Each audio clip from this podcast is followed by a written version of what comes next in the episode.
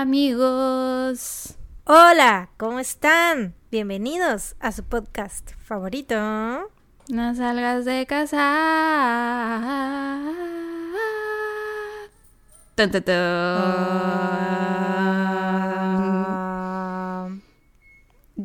¿Qué sonó? Escuché un pip pip. ¿No sonó algo por tu casa? un- Un pájaro, supongo. No sé, hay muchos pájaros ahorita. Ok. Puede Bueno. que sea eso. ok. Ahora yo soy Blancanieves. Está bien. De hecho, los pájaros que suenan por tu casa siempre son los que suenan más que los que suenan por mi casa.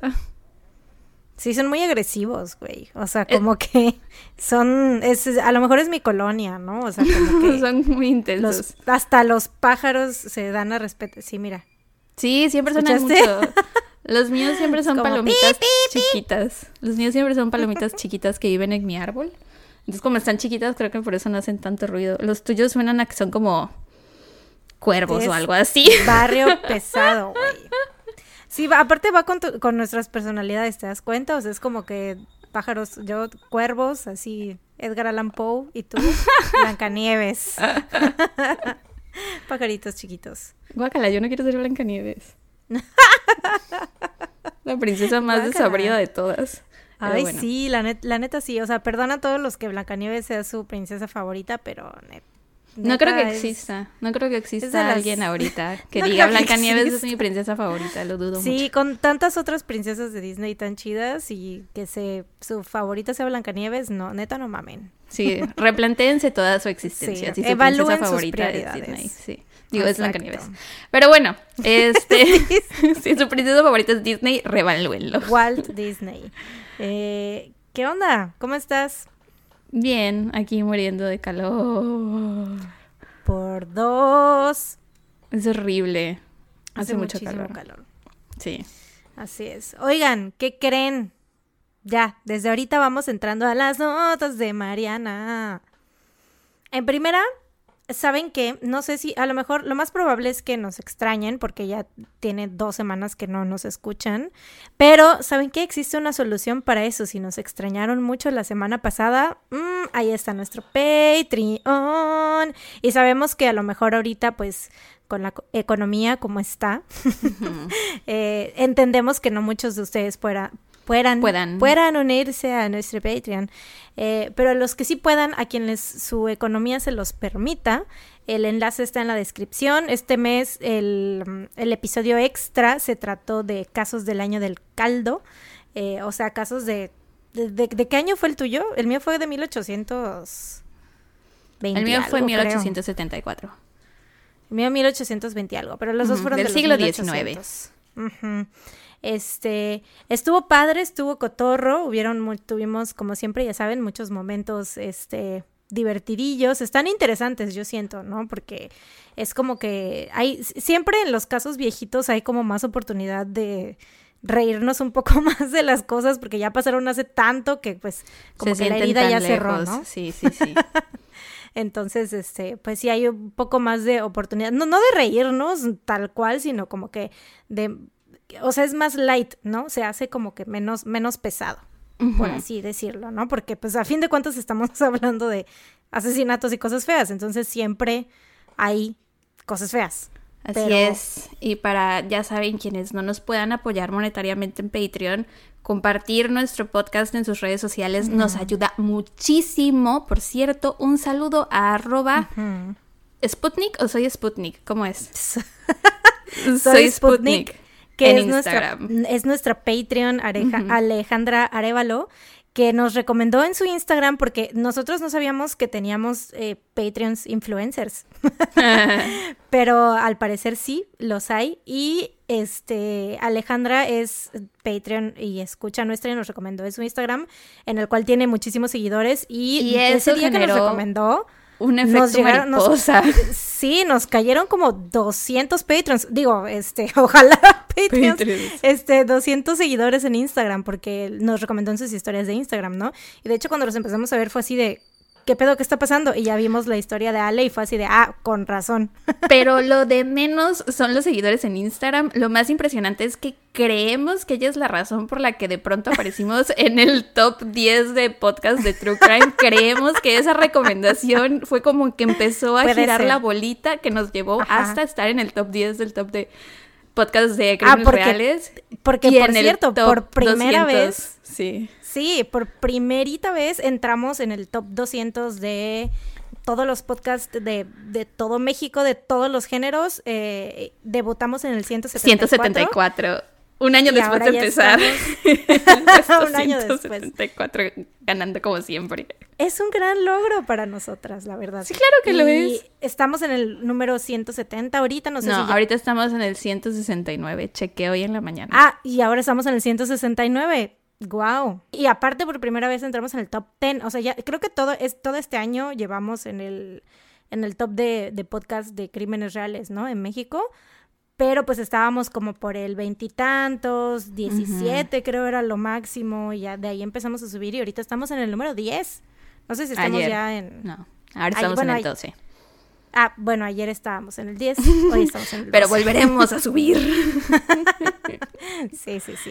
Ahí vamos. Este, sí, y esa es, esa es, nuestra noticia alegre de esta semana. Estábamos muy felices mientras veíamos las estadísticas del podcast. Así que si pueden seguirnos recomendando, ya sea en Twitter, en Instagram, con sus amigos, con quien sea, eso nos apoya, nos ayuda muchísimo, perdón. También si le dan seguir al podcast, si descargan los episodios, si nos escuchan en Apple Podcast, también si nos ponen ahí cinco estrellitas y una buena un buen comentario como de que tienen las voces más preciosas de todo el condado o algo así, eso nos ayuda muchísimo también. Ah, ¿Qué más hay? Un disclaimer que quiero dar. Porque mucha gente nos estuvo diciendo que el AU sí hace paradas. Entonces, eh, pues al parecer yo no me he subido en ningún AU que haga paradas así en la calle, tal cual. O sea, igual sí escalas, o sea, como que si vas de un lugar a otro, te baja en, ciertas ciudades o municipios o qué sé yo, pero al parecer en muchas ciudades sí hace paradas, entonces como varias personas lo dijeron, siento que era mi obligación dar ese disclaimer y ya. Está bien, todos pues los días se, aprende, se aprende algo nuevo. Aprendiste que la U sí hace paradas. Muy bien. Así es. Lo otro que les queríamos decir es que es algo que les queremos decir desde hace semanas, pero que no lo habíamos dicho porque siempre se nos olvidaba. Pero se nos ocurrió que nos podían mandar selfies o fotos de lo que están haciendo mientras están escuchando el episodio. Ya sea que están en la oficina, están lavando los platos, están bañando al perro, están haciendo ejercicio, lo que sea, y lo suban a sus historias y nos etiquetan. Y nos etiquetan en arroba no salgas de casa podcast en Instagram, sus historias de Instagram y o sea, los queremos ver, hagan de cuenta, no sé, si es su, su, espacio de trabajo, queremos ver su espacio de trabajo, cómo es, queremos conocerlos. Sí, porque algo que nos hemos dado cuenta, Mariana y yo, es que nos escuchan personas que son posiblemente mucho más inteligentes que nosotras dos. No, o sea, cabrón, mucho cabrón, más talentosas que nosotras dos. De pronto vemos que nos etiquetan así personas que están haciendo dibujos súper padres, ilustraciones súper padres. Nos etiquetan doctores, así de que estoy en la guardia y cosas así. Es así de wow hay gente muy inteligente escuchando, Sí. es como de pressure. Pero yo siempre, yo siempre me, me, me como que me impresiono mucho de, de, las ilustradoras que nos, que nos, o, ilustradores que nos, que nos eh, mandan mensaje, porque siempre es así como de que me meto a su perfil, luego los ando vivoreando, perdónenme. Bueno, las dos, también Sara. Yo no. Tú claro me los que mandas. Tú me dices, yo siempre las ilustraciones tan chidas que hace fulanita de tal.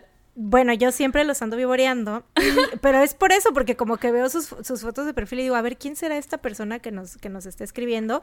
Pero no tiene este, nada de malo. Como para conocerlos un poquito más, sí, no sé, pero pues digo, porque pensé que tú también los stalkeabas, pero resulta que no. No. Eh, y yo así de, every breath you take. I'll be watching you. eh, como el vato de You, ¿no? Así en sus ventanas. But I'm a creep. Ay, mamito. No, pero ya en serio, este, o sea, me meto a sus perfiles y veo las ilustraciones, por ejemplo, en este caso de las, de las chavas que, digo, güey, qué pedo, ilustra súper chido, ya van varios perfiles, o sea, no, no uno ni dos más que le mando a Sara así de, güey, qué pedo, esta persona súper talentosa nos escucha. Nos escucha, nos, sí. Nos mandó un mensaje y así, ¿no? Y es como de, wow. O luego, o sea, neta, yo no sé, yo no sé qué pedo, o sea, no sé, pero siempre que, que, veo así perfiles de, de, mujeres específicamente, es como que súper guapas, así, modelos. Y yo así de, güey, ¿qué está pasando? ¿Por qué no sigue tanta modelo? Oye, espérate, cuando, por ejemplo, cuando conté la historia de los Romanov, yo dije, o sea, según yo, a las ah. personas que conozco en persona, muy pocos saben detalles del caso, ¿no? O de la historia. Y cuando subimos ya el, episodio y nos empezaron a poner comentarios en la foto, había personas que claramente se dedican a dar clases de historia o son historiadores o algo así porque sabían muchos detalles del caso. Y tenemos una escucha en especial que le mandamos saludos muchas veces, se llama Sofía, que acaba de ser su cumpleaños. Feliz cumpleaños, Sofía. Ay, feliz cumpleaños. Que es la que nos lleva el hilo de, de No salgas de, casa en Twitter ya es, nos lleva, nos lleva. Nos, la, nos lo lleva, sí, sí. Ella es la designada. Esa es su tarea especial. Bueno, el punto es que este, nos hizo un hilo de cosas y datos curiosos de la historia de los Romanov y yo así, no puede ser cuántas personas tan inteligentes que saben tantas cosas más que nosotras nos escuchan. Entonces, wow. Gracias por escucharnos. Esperamos que siempre nos tengan paciencia con nuestros errores y nos comprendan y nos corrijan con, amor. Sí, así es. Todas las cosas que no sabemos, que no. Porque la mayoría del tiempo no sabemos de lo que estamos hablando. Vivi Gaitán, por ejemplo. Vivi Gaitán, güey. O sea, el AU. Matado Vivi Gaitán. Hemos, hemos dado. El AU no hace paradas, mausoleo, o sea, infinidad de. Gran Bretaña.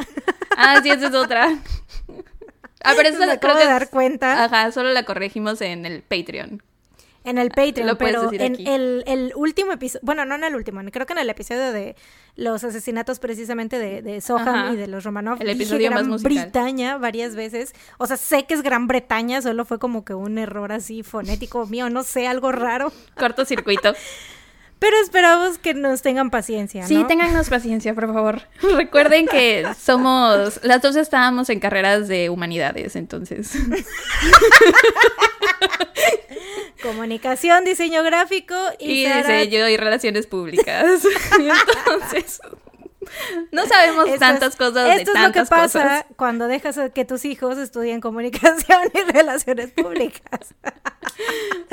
no, no es cierto. La verdad es que, o sea, tampoco. No, sí sabemos cosas. Obviamente estamos bromeando. Sabemos, sabemos cosas. Sabemos cosas de lo que sabemos. Sabemos, mucho de cultura pop, de referencias oscuras, eh, musicales. Sí, sí. Dominamos otras áreas de nuestro cerebro. Series. Sí. Exacto, exacto. BTS, Harry Styles, RuPaul, todo eso. Cada quien es experto en distintas cosas. Yo real, mi, creo que mi conocimiento más grande de todos es en RuPaul's Drag Race. No sé, siento que si me preguntan así, oye, ¿en qué capítulo, este, no sé, Vanessa Vanji Mateo hizo lip sync con, ¿sabes? O sea, no sé, voy a contestar exactamente lo que, lo correcto. Siento yo. Yo yo creo que lo que más conocimiento tengo ahorita es en BTS. No hay nada que sepa más que BTS. Ah, pero ¿crees que realmente puedas como que super nail si te hacen un, un, cuestionario así heavy? Pues es que no, no te has dado cuenta que luego me mandas fotos y te digo, ah, esa, esa foto es de tal episodio porque trae tal ropa o escucho, ah, o pones un segundo de una canción y te digo, ah, esa es la presentación tal y tal y tal. Entonces. Hay que volver a hacer trivias, ya no hemos hecho trivias porque. Sí, eso hacemos en nuestro tiempo libre. contestar trivias de BTS de YouTube. Eh, y, no manchen, neta, o sea, Sara sabía, porque hay unos que son de que adivina el, outfit, ¿no? O sea, bueno, ¿qué, miembro usó este outfit, ¿no? Y te ponen nada más el puro outfit. Y Sara así de que, güey, Jimin en el video de DNA. Y yo así de, güey, ¿qué, pedo? Por eso te digo, creo que es el tema que más domino ahorita. Orgullosamente. no me apena. Oye, que por cierto, para cuando salga esto ya habrá salido Butter, creo. ¿Cuándo sale este episodio? No, claro que no. No. Este episodio sale el ah, 19. Sale hasta el viernes.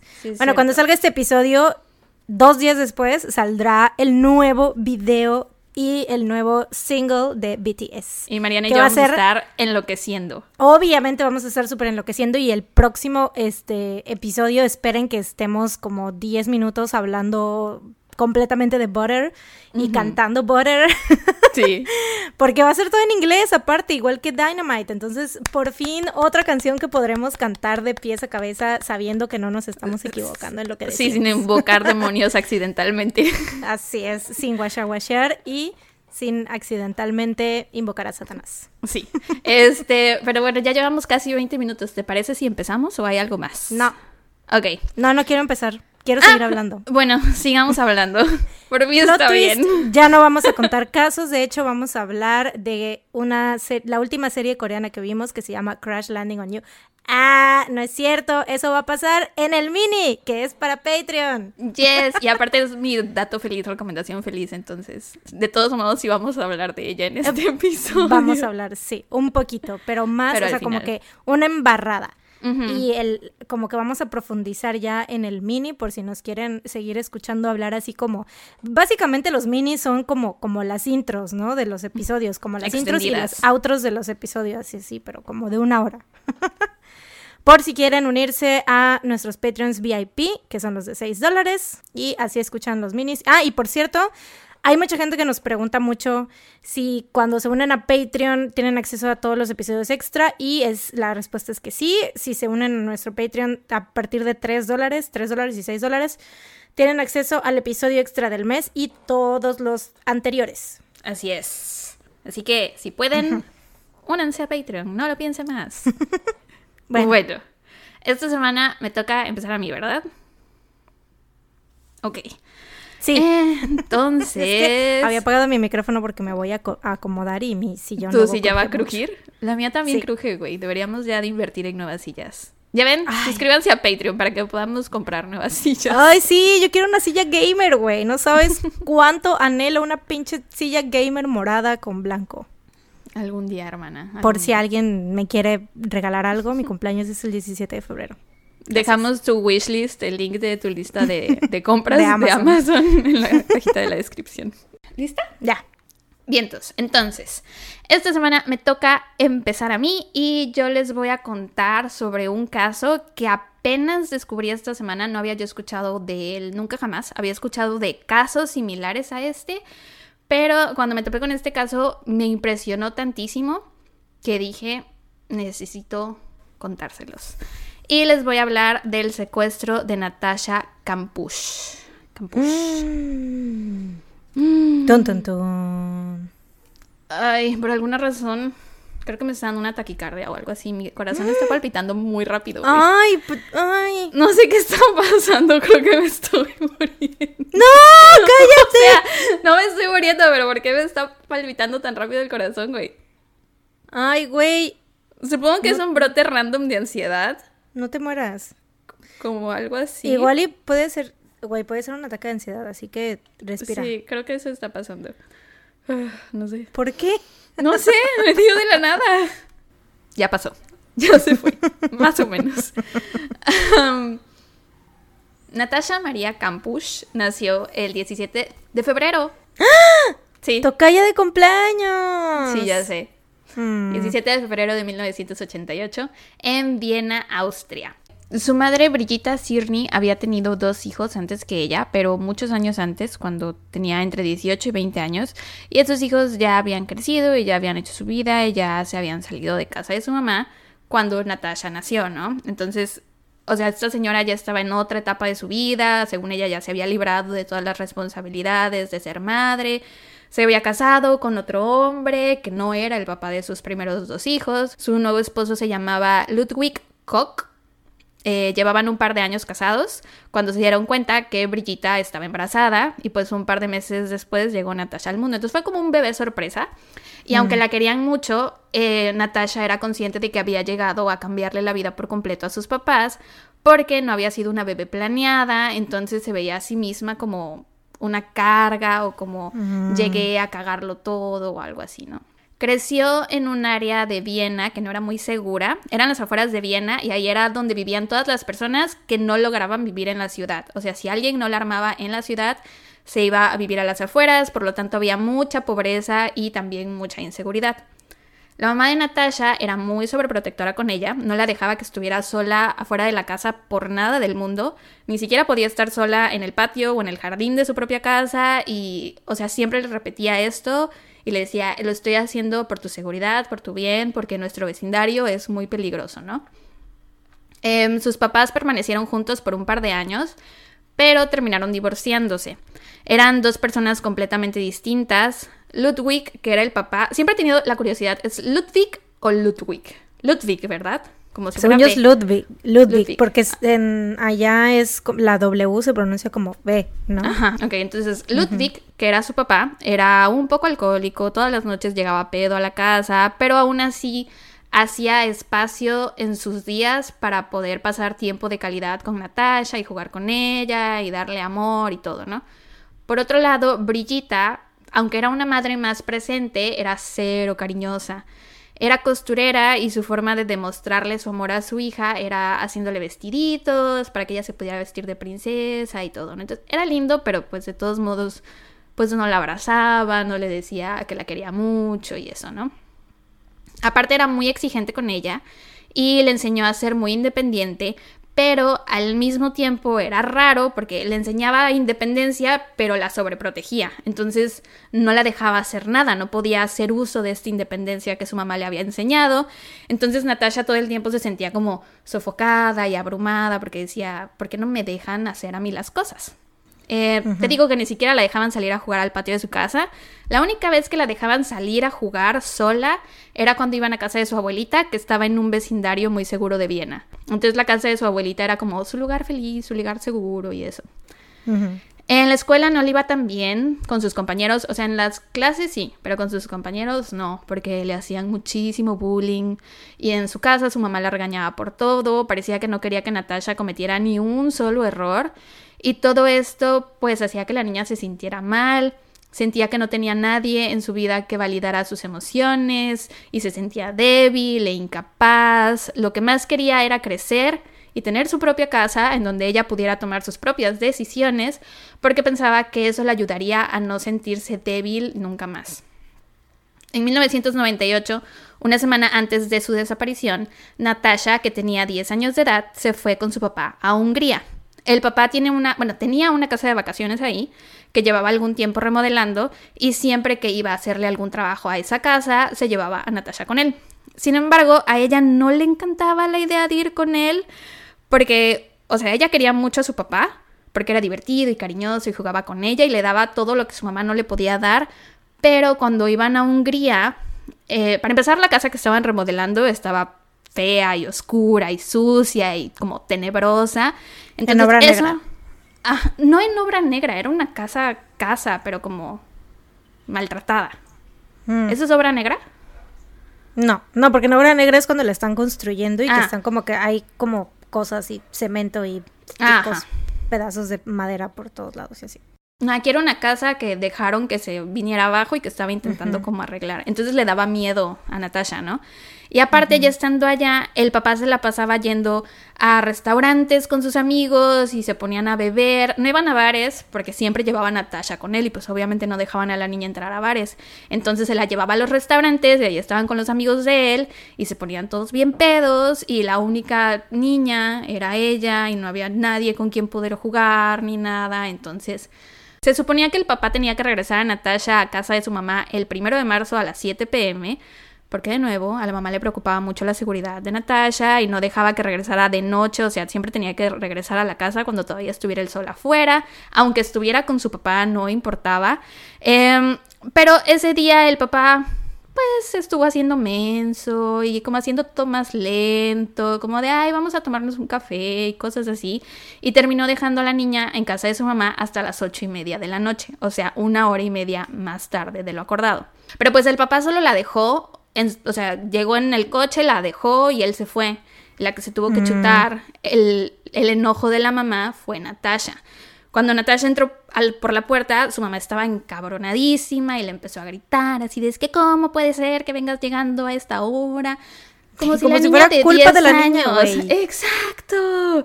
O sea, era enojo totalmente mal direccionado. O sea, Sí, claro. le quería gritar a alguien y la única persona que estaba ahí para gritarle era la niña, ¿no? Cuando el pedo en realidad era con el papá. Pero bueno, la señora estuvo encabronadísima y le siguió gritando prácticamente toda la noche. Le dijo que ya no tenía permiso de ver a su papá, que habían roto quién sabe cuántas reglas y bla, bla, bla, bla. La pobre Natasha se fue a dormir toda enojada esa noche.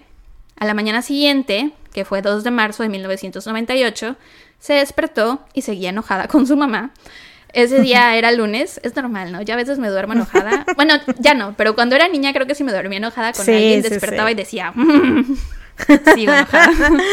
No se me El pasaba. enojo el continúa. Sí. sí, sí, sí. enojada y descansada. Ajá, sí, se despertó y seguía enojada con su mamá. Ese día era lunes, así que tocaba ir a la escuela. Normalmente su mamá siempre la llevaba en el coche hasta la puerta de la escuela y pues se despedía de ella en la puerta, le daba su besito y todo, y sus compañeros se burlaban de ella por esto. Y como de por sí ya le hacían mucho bullying, Natasha quería empezar a irse caminando sola a la escuela, porque decía que si llegaba sola, pues a lo mejor ya no le iban a molestar. Güey, esos niños, seguro sus papás no los querían, güey. Obviamente, los niños bullies siempre son porque en su casa los tratan No mal, les hacen caso, güey. Sí, claro. Eh, entonces, ajá, Natasha llevaba ya algún tiempo intentando convencer a su mamá de que le diera permiso de irse sola.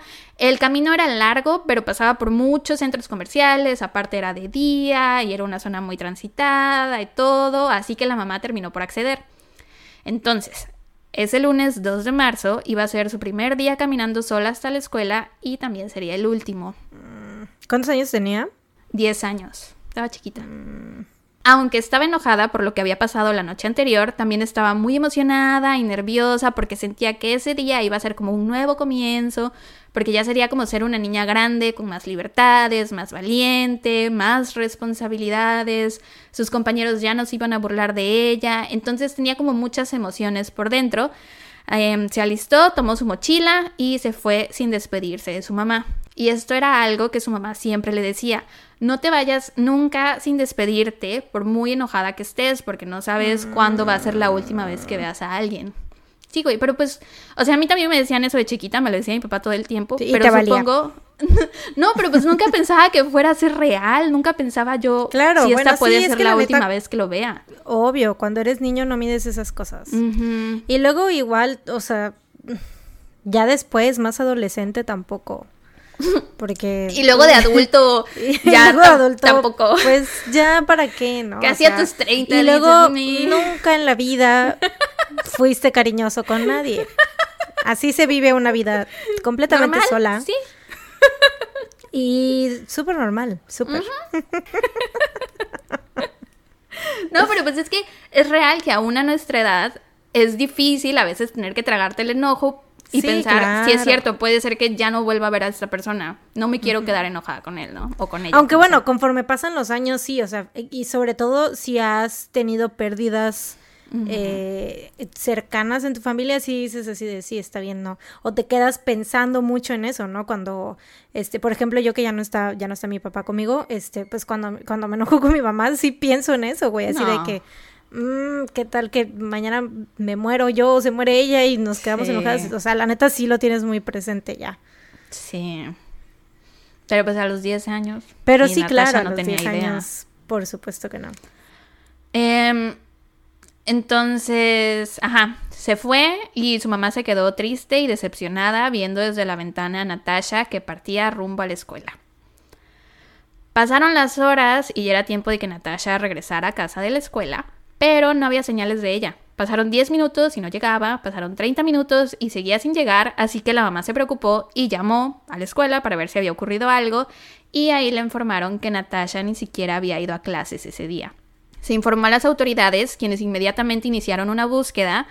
La buscaron en todas partes, garajes, garajes, garajes, garajes, Mm, cocheras, Garajes, mm, garajes. Parques, arbustos, en todos lados. Se pidió ayuda al público en general, la búsqueda continuó por algún tiempo, pero no encontraron nada. Y justo cuando ya estaban perdiendo las esperanzas, les llegó una pista. Una niña de 12 años iba caminando por la misma ruta que Natasha tomó ese día y dijo que había visto a otra niña que andaba caminando por ahí siendo metida por la fuerza a una van blanca que era conducida por un hombre. Hay una hormiga en mi micrófono. Hay una serpiente en mi bota. Ya la perdí. Se habrá metido. Ah, la me... Güey, por eso me caen gordas las hormigas. O sea, sin ofender, pero... Sin, sin ofender al público hormigo que nos escucha. Sin ánimos de ofender a todas las hormigas que nos están escuchando en este momento. A los amantes. de- Eh, Ah, la encontré. Ya. Sí, no, es que la otra vez, güey, luego eh, cuando se enteraron que matabas hormigas, te- bueno, supongo que porque eres vegana, ¿no? Sí, bro. O sea, las hormigas cuando invaden tu espacio, creo que estoy en mi derecho No, de... aparte, aparte cuando caminas, muy probablemente todos Sí. están pisando hormigas sin saberlo. O sea, es como que, pues vaya, no es como que uno ande exterminándolas o con el afán de decir, ¡ay, muere! Malditas pues, hormigas. O sea, yo sí, un Una poquito, vendetta porque contra sí las me, caen, hormigas. me- me caen un, me, me caen un poco mal, pero, pero no es como que diga, ¡ay, muéranse! O sea, en mal pedo, ¿no? Sí. Bueno, en fin, Eh, la metieron a una van blanca, ajá, a la sí, fuerza. que era conducida por un hombre. Según esta niña, primero dijo que había visto a dos hombres en la van, pero después cambió su testimonio a que solo era uno y después lo cambió de nuevo a que eran dos. Entonces no estoy muy segura de cuál de las dos versiones era la real, pero como fuera, este testimonio cambió por completo el rumbo de la investigación porque hasta este momento se creía que Natasha se había perdido o se había caído o algo, pero ahora era evidente que había sido secuestrada. Las autoridades entrevistaron a 1.520 personas que tenían vans blancas y a 650 personas varias que podían haber tenido algo que ver con su desaparición. Entre las personas que entrevistaron se encontraba un hombre de 36 años de edad llamado Wolfgang Priklopil. Lo dije varias veces ensayándolo antes, pensando que me sería más fácil decirlo ahorita y me tomó por sorpresa. Lo repetiré. Wolfgang Priklopil. Ya me salió. Em, él era un técnico en comunicación que vivía con su madre a las afueras de Viena y que manejaba una bla- van blanca. Cuando las autoridades fueron a entrevistarlo, se encontraron con que su camioneta estaba llena de material de construcción y de escombro. Entonces, él les explicó que pues, o sea, la razón que les dio fue que él trabajaba construyendo departamentos con un amigo suyo y que por eso su camioneta estaba así, ¿no?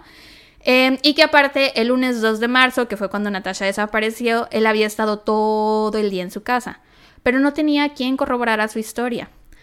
De todos modos, la policía no se tomó la molestia de intentar checar si su historia era cierta o no.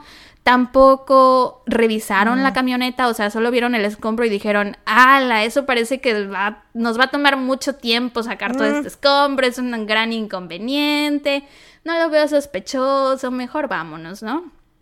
Lo único que hicieron fue tomarle fotos a la camioneta, las archivaron en un reporte y eso fue todo. Ocho días después les llegó otra pista. Esta vez era un hombre que decía que su vecino se le hacía sospechoso y que creía que tal vez la policía pues debería ir a registrar su domiso- domicilio, domicilio, no sé hablar Mausoleo. a su domicilio. Dijo que su vecino tenía una camioneta blanca y que tenía muchas cámaras de seguridad en su casa, como si estuviera ocultando algo. Que aparte se comportaba medio extraño, que era muy callado y que tenía una extraña fascinación por las chicas más jóvenes o por las niñas, ¿no? Este hombre que llamó no dio el nombre de su vecino, pero dio la dirección de su casa. La policía checó la dirección para ver a quién le pertenecía la casa y resultó ser de la mamá Era el vato. de Wolfgang Priklopil. Mm. Que ves que te dije que él vivía con su mamá. Bueno, realmente eh, no estaba registrado como que él viviera en ese domicilio. La casa era de la mamá y él supuestamente solo estaba ahí de visita, pero en realidad él era el único que habitaba esa casa. La mamá vivía en otra parte. La mamá iba de, de visita nada más de vez en cuando a dejarle comida y así. La mamá le cocinaba todos los días, güey. Tenía 36 años. Ah, ah, ya sé. Oh, típico. Güey, por eso seguro no, o, o sea, ay no. Ya sé.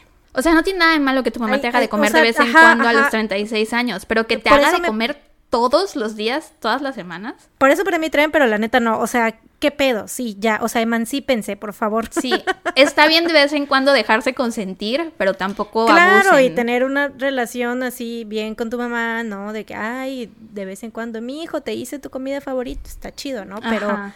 Pero oigan, pues ya no mamen, o sea, independícense. Sí. Paguen sus propias cosas, cocínense.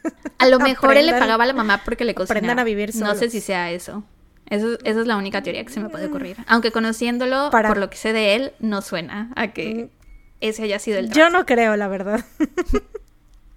Con la abundante información que posees en este momento de Wolfgang Priklopil. Yo ya digo que no.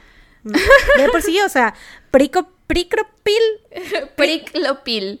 priclopil, priclopil. Anda, No, no, anda, sí, mm, sí. no, no, No, me no. suena a buen, no, una buena persona, no me suena. A un adulto saludable y autosuficiente. No. No me suena a, exacto, no me suena a adulto independiente.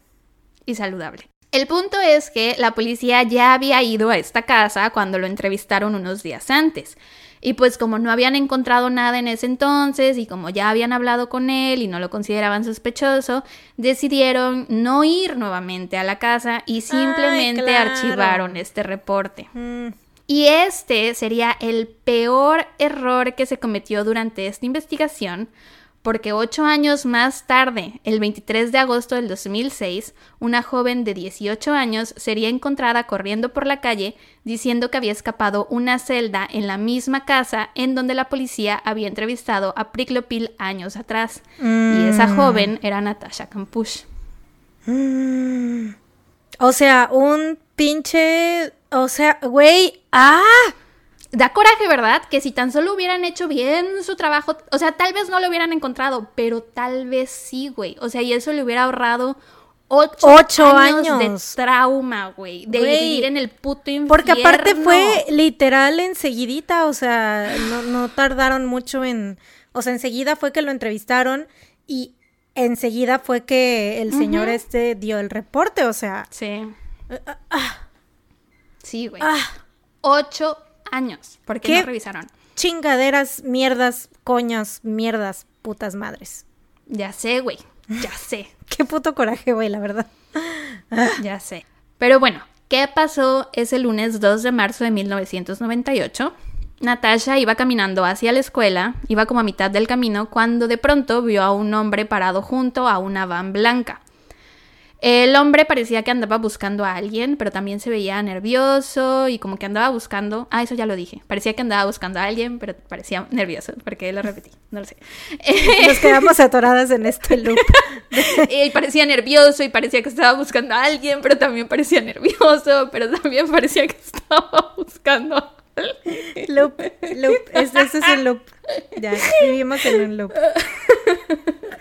Ya, ya, ya. ¡Ayúdame! ¡Ayúdame a salir! ¡Estoy! El día de la marmota, pero solo son estos Sí, 10 pero segundos, solo son ¿no? 10 segundos, güey. 5 segundos. Le voy a llamar a mi amigo Bill Murray a ver qué puedo hacer en esta situación, güey. ¿Cómo me zafo de esto? Ayuda.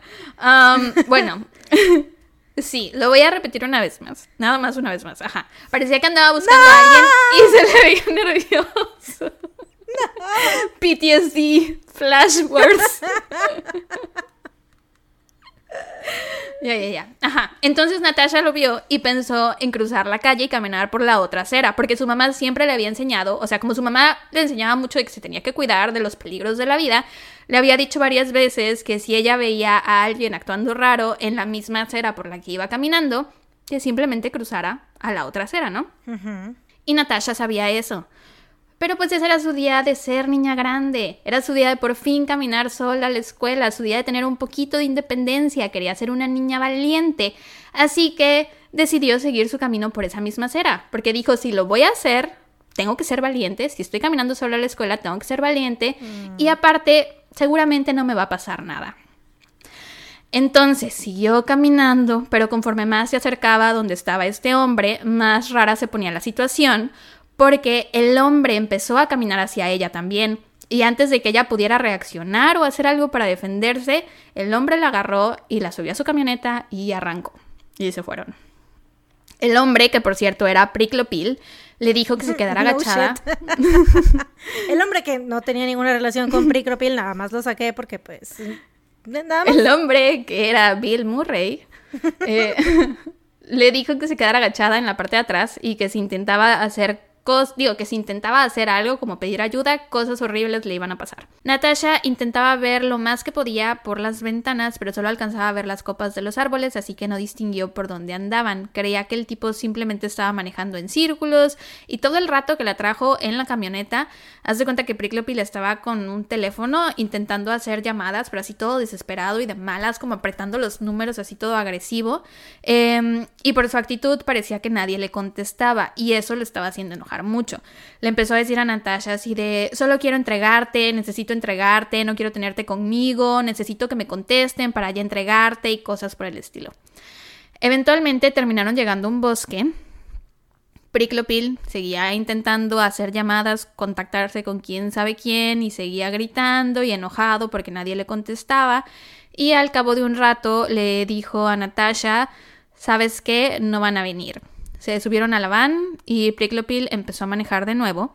Esta vez Natasha sí pudo distinguir por dónde andaban, se iba fijando en los letreros de la calle y de hecho reconoció que estaban pasando por la casa de su abuelita. Y eso la hizo sentir triste porque ese era como el lugar en donde era feliz, donde podía jugar y se sentía más libre, ¿no? Cuando llegaron a su destino, Priklopil la envolvió en una manta azul, eh, la cargó hasta meterla dentro de la casa, en donde había preparado una celda para ella. En el garage había una puerta trampa en el piso, de esas que no se ven, pero que cuando levantas unos tablones dices, ah, hay una puerta aquí. Entonces abrías esa puerta y habían unas escaleras que te llevaban hasta una especie de sótano que estaba lleno de llantas y de basura. En una de las paredes de este sótano había un mueble, como tipo una alacena, como escritorio alacena, eh, que estaba aparentemente empotrado en la pared pero que cuando lo quitabas de ese lugar te encontrabas con la puerta de una caja fuerte de 70 centímetros de alto atornillado a la pared, digo atornillada a la pared. Después de esa puerta había un hueco cuadrado que atravesaba la pared por el que si pasabas gateando hacia atrás te encontrabas con una gran puerta de cemento reforzada con acero que pesaba 150 kilos. La abrías, girabas a la izquierda y te encontrabas con una puerta doble de madera y si abrías esa puerta, te llevaba a una celda de 5 metros cuadrados. ¡A la mierda! Sí, güey. Te voy a enseñar nada más cómo se ve la puertita esta de, la caja fuerte, porque haz de cuenta que es como la puerta de Alicia en el País de las Maravillas de ¡Ay! Esto es imposible, querrás decir impasable. impasable. imposible. Haz de cuenta así, güey. Está. Aparte, o sea, estoy tratando de dimensionar el túnel, o sea, porque tenías que pasar varias puertas y varias cosas. O sea, estaba real, o sea, refundido, así de que para que no salgas de ahí nunca. Sí, voy a intentar, vamos a intentar ponerles el video que le voy a enseñar a Mariana ahorita en las fotos del álbum de Instagram. ¿Ahí ves? Ajá. Ahí están entrando por la puerta, están levantando la puerta del piso. súbelo un poquito, súbelo un poquito. ¿Ahí? Ajá, ahí, ahí, ahí. Bajando ah, las escaleras. Ajá. ¡A la mierda! O sea, es una... Güey, esa madre... Ahorita vas a ver cómo tienen que pasar por ahí, güey. Güey, es un... Una cosita al... ¿Ya viste cómo tienen que pasar de espaldas gateando? De espaldas. Y ahorita vas a ver la puertota de cemento. ¡A la mierda! O sea, es un bloque de cemento, güey.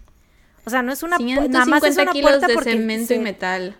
Nada más es una puerta porque se gira, pero, pero es un bloquezote de, de, de cemento. Sí, güey. O sea, el proceso de abrir todas las puertas para poder llegar hasta la celda le tomaba más o menos una hora en promedio a Priclopil. Imagínate. Así que como puedes ver, esta celda, este cuarto, había estado muy bien planeado. No fue algo así como Por de... Supuesto. Ay, se me ocurrió, ¿no? Claro que lo planeó. Como te dije, Priklopil trabajaba con un amigo suyo construyendo casas y departamentos.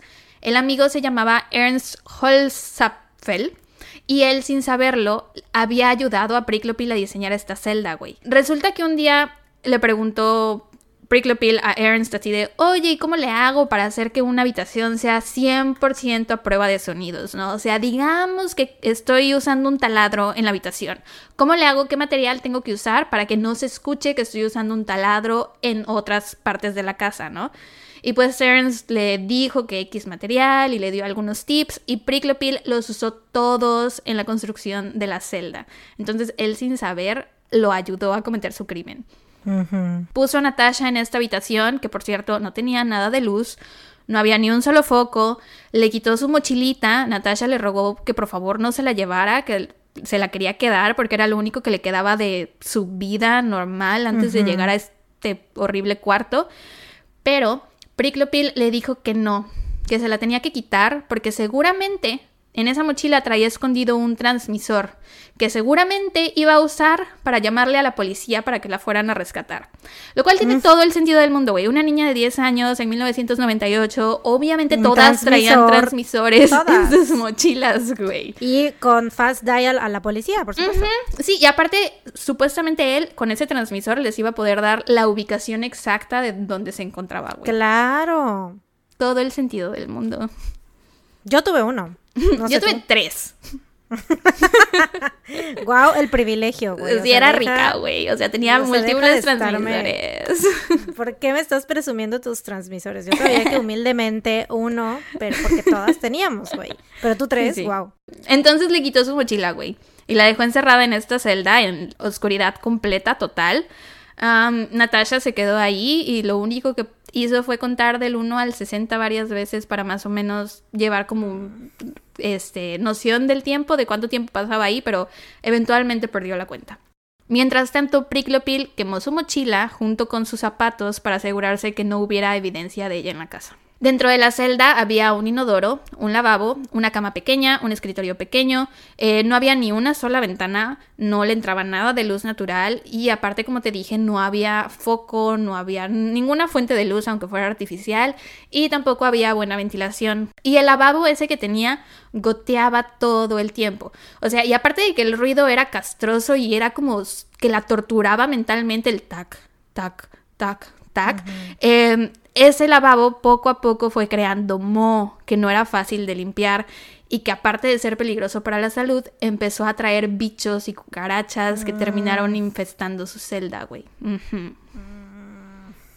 Sí, eh, que ese cuartito olía a humedad, que se sentía caliente, o sea, que era horrible estar ahí, obviamente, ¿no? Claro. Sí, aparte de, o sea, el trauma que va, o sea, de que literal es la celda en la que te tiene un pinche hijo de su perra mierda, o sea, tu captor, güey, que aparte esté lleno de cucarachas, güey, a la bestia, ¿no, güey? E, es que son como todas las cositas, ¿no? Es que no, no sabes qué hora es. Y está encerrado, sí, claro, porque no tienes ventana. Sí. Ah. Qué horrible. Sí, e-, era como una completa tortura, siento. al inicio, Natasha no tenía forma de comunicarse con Priklopil. Si llegaba a necesitar algo o le pasaba algo, no había forma de poder hablar con él. Entonces, él eventualmente le instaló un intercom para poder hablar con ella en todo momento de cualquier parte de la casa, porque, pues, para poder decirle lo que fuera, tenía que, o sea, le tomaba una hora todo el procedimiento de abrir todas las chingadas puertas. más adelante también le puso un foco dentro de la celda, pero el foco no se apagaba nunca, güey. Entonces eso era otra tortura, ¿no? Porque no había forma de saber si era de día, si era de noche, su cuerpo no entendía cuándo tenía que dormir. Ajá. Exacto, de por sí no tenía manera de saber si era de día o de noche con o sin el foco, pero siento que, o sea, no sé qué es peor, güey, la verdad, si estar como que en completa oscuridad o si tener esa luz todo el tiempo yo creo que son, yo me imagino que son igual, porque los dos son como los extremos. Y tu cuerpo no sabe qué hacer, ¿no? No sabe a qué hora irse a dormir, no sabe a qué hora despertarse. Creo que em, con los bichos yo preferiría tener la luz, güey. Porque si es... Los bichos salen de completamente... no, si estás completamente oscuras, pues, güey, no sabes dónde están y se te trepan y, ay, qué horror, güey. O sea, nada más sientes ahí, ¿sabes? Entonces, yo siento que prefiero ver. De los males, sientes que ese es el menos mal, el menos peor, ¿no? Sí, o sea, de los dos que están de la verga, este es un, está un poquito menos, porque por lo menos ves a tu alrededor las cosas que hay. Está bien, está bien. Pero bueno, Ajá, cuando lograba quedarse dormida, pues se dormía con la luz prendida, entonces obviamente no descansaba nada y estaba ya empezando a delirar, delirar, perdón. Así que después Prickly le puso un timer al foco, ¿no? Y entonces ese timer hacía que en determinado en determinada hora del día se prendiera y en determinada hora del día se apagara, ¿no? Entonces, cuando el foco se apagaba, era hora de dormir, cuando el foco se prendía, era hora de despertar. Y pues bueno, Prickly de pronto tenía ciertas atenciones con ella que la confundían un poco. Eh, la primera noche que pasó en la celda le pidió que le diera un beso de buenas noches porque estaba acostumbrada a que su mamá siempre se despedía de ella en las noches con un beso de buenas noches. Y él se lo dio y según mm. leí todas las noches, él le dio el beso de buenas noches antes de dormir. también la arropaba, le compraba galletitas, le regaló cepillos de dientes y pastas de dientes, le compraba libros, se los leía le llevaba comida casera de la que le hacía su mamá, eh, le llevaba de desayunar todos los días pasteles o sándwiches, en ocasiones le daba de comer en la boca como si fuera una bebé, o sea, tenía tensiones con ella que ella se, que no esperaba de un hombre que la había privado de su libertad, ¿no? Pero al mismo tiempo la trataba de la verga, la trataba horrible.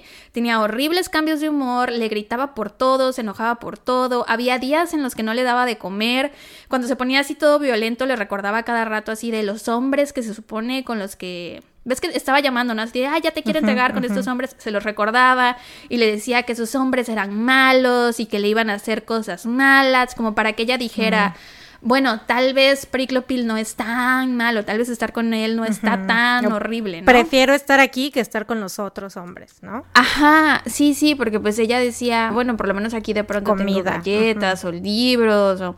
Ajá, entonces como que él estaba intentando forzar en la mente de ella esta idea de que tenía que apreciar, apreciar esos pequeños detalles y atenciones que de pronto tenía, ¿no? él pasó un buen tiempo asustándola, quebrando su espíritu y cuando consideró consideró que ya la tenía totalmente bajo su control, empezó a dejarla subir a la casa. Se aseguró que todas las puertas y ventanas estuvieran totalmente cerradas.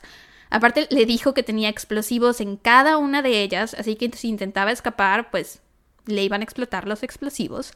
Las cortinas estaban totalmente cerradas también, o sea que ella seguía sin poder ver la luz del día. O sea, porque la primera vez que la subió, ella dijo, wow, voy a ver el cielo, no voy a ver el sol por fin. Pero no, todo estaba en años, oscuridad. ¿Cuántos años habían pasado con la primera vez que la subió? Eh, fue durante el primer año, como a los seis mm. meses. Ajá. Ok. Cada vez que Prickly la dejaba subir a la casa, le ponía bolsas de plástico en la cabeza que sujetaba con eh, seguros y pasadores que se le enterraban poco a poco en el cráneo a Natasha. Eran tan incómodo traer esto de los seguros y los pasadores y la bolsa que ella prefería a veces quedarse en su celda. O sea, decía, no, esto me lastima muchísimo, prefiero quedarme aquí. Y Priklopil hacía esto de las bolsas y los pasadores para que no se le cayera ni un solo cabello dentro de su casa, que no hubiera mm. nada de evidencia de que había estado ahí, que nadie la pudiera rastrear hacia ahí. Em, incluso hubo un par de veces en que terminó por raparle todo el cabello. Lo hacía en parte para castigarla y torturarla y humillarla, y en parte también por la practicidad de que no iba a haber cabello suyo por ninguna parte, ¿no? Eh, poco a poco Priklopil la fue poniendo a hacer cosas en la casa, a limpiar, a cargar muebles pesados, hasta que Natasha se volvió su esclava. No la dejaba tocar ningún mueble, a menos que él le autorizara a moverlo, porque dejaban, o sea, podía dejar huellas, y eso era evidencia, así que si por alguna razón Natasha tocaba algo que no debía, él agarraba de la muñeca y con el reverso de su mano limpiaba todos los muebles. Em, Natasha tenía que caminar siempre detrás de él a un metro de distancia, no más, no menos. Le daba muy poco de comer y no era porque no tuviera dinero para alimentarla. El tipo tenía un BMW y la casa en la que vivía estaba súper chida, güey. Era que simplemente no le quería dar de comer, güey. La paseaba por la cocina y le enseñaba toda la despensa o le enseñaba todo lo que él se iba a comer, así de mira todo esto que me voy a comer yo y se servía un ¿Qué buen. puto! Y a ella solo le daba un tercio de la porción de lo que se comía. Cuando ella le decía que tenía hambre, él respondía que no debía comer mucho porque de por sí pues siempre estaba encerrada en su celda y que pues ahí no quemaba muchas calorías, entonces no necesitaba comer mucho. Cuando Natasha tenía 12 años, le dijo, mírate, estás fea y gorda. Y cuando cumplió 16 años, su desayuno consistía solo de leche, té y dos cucharadas de cereal, nada más.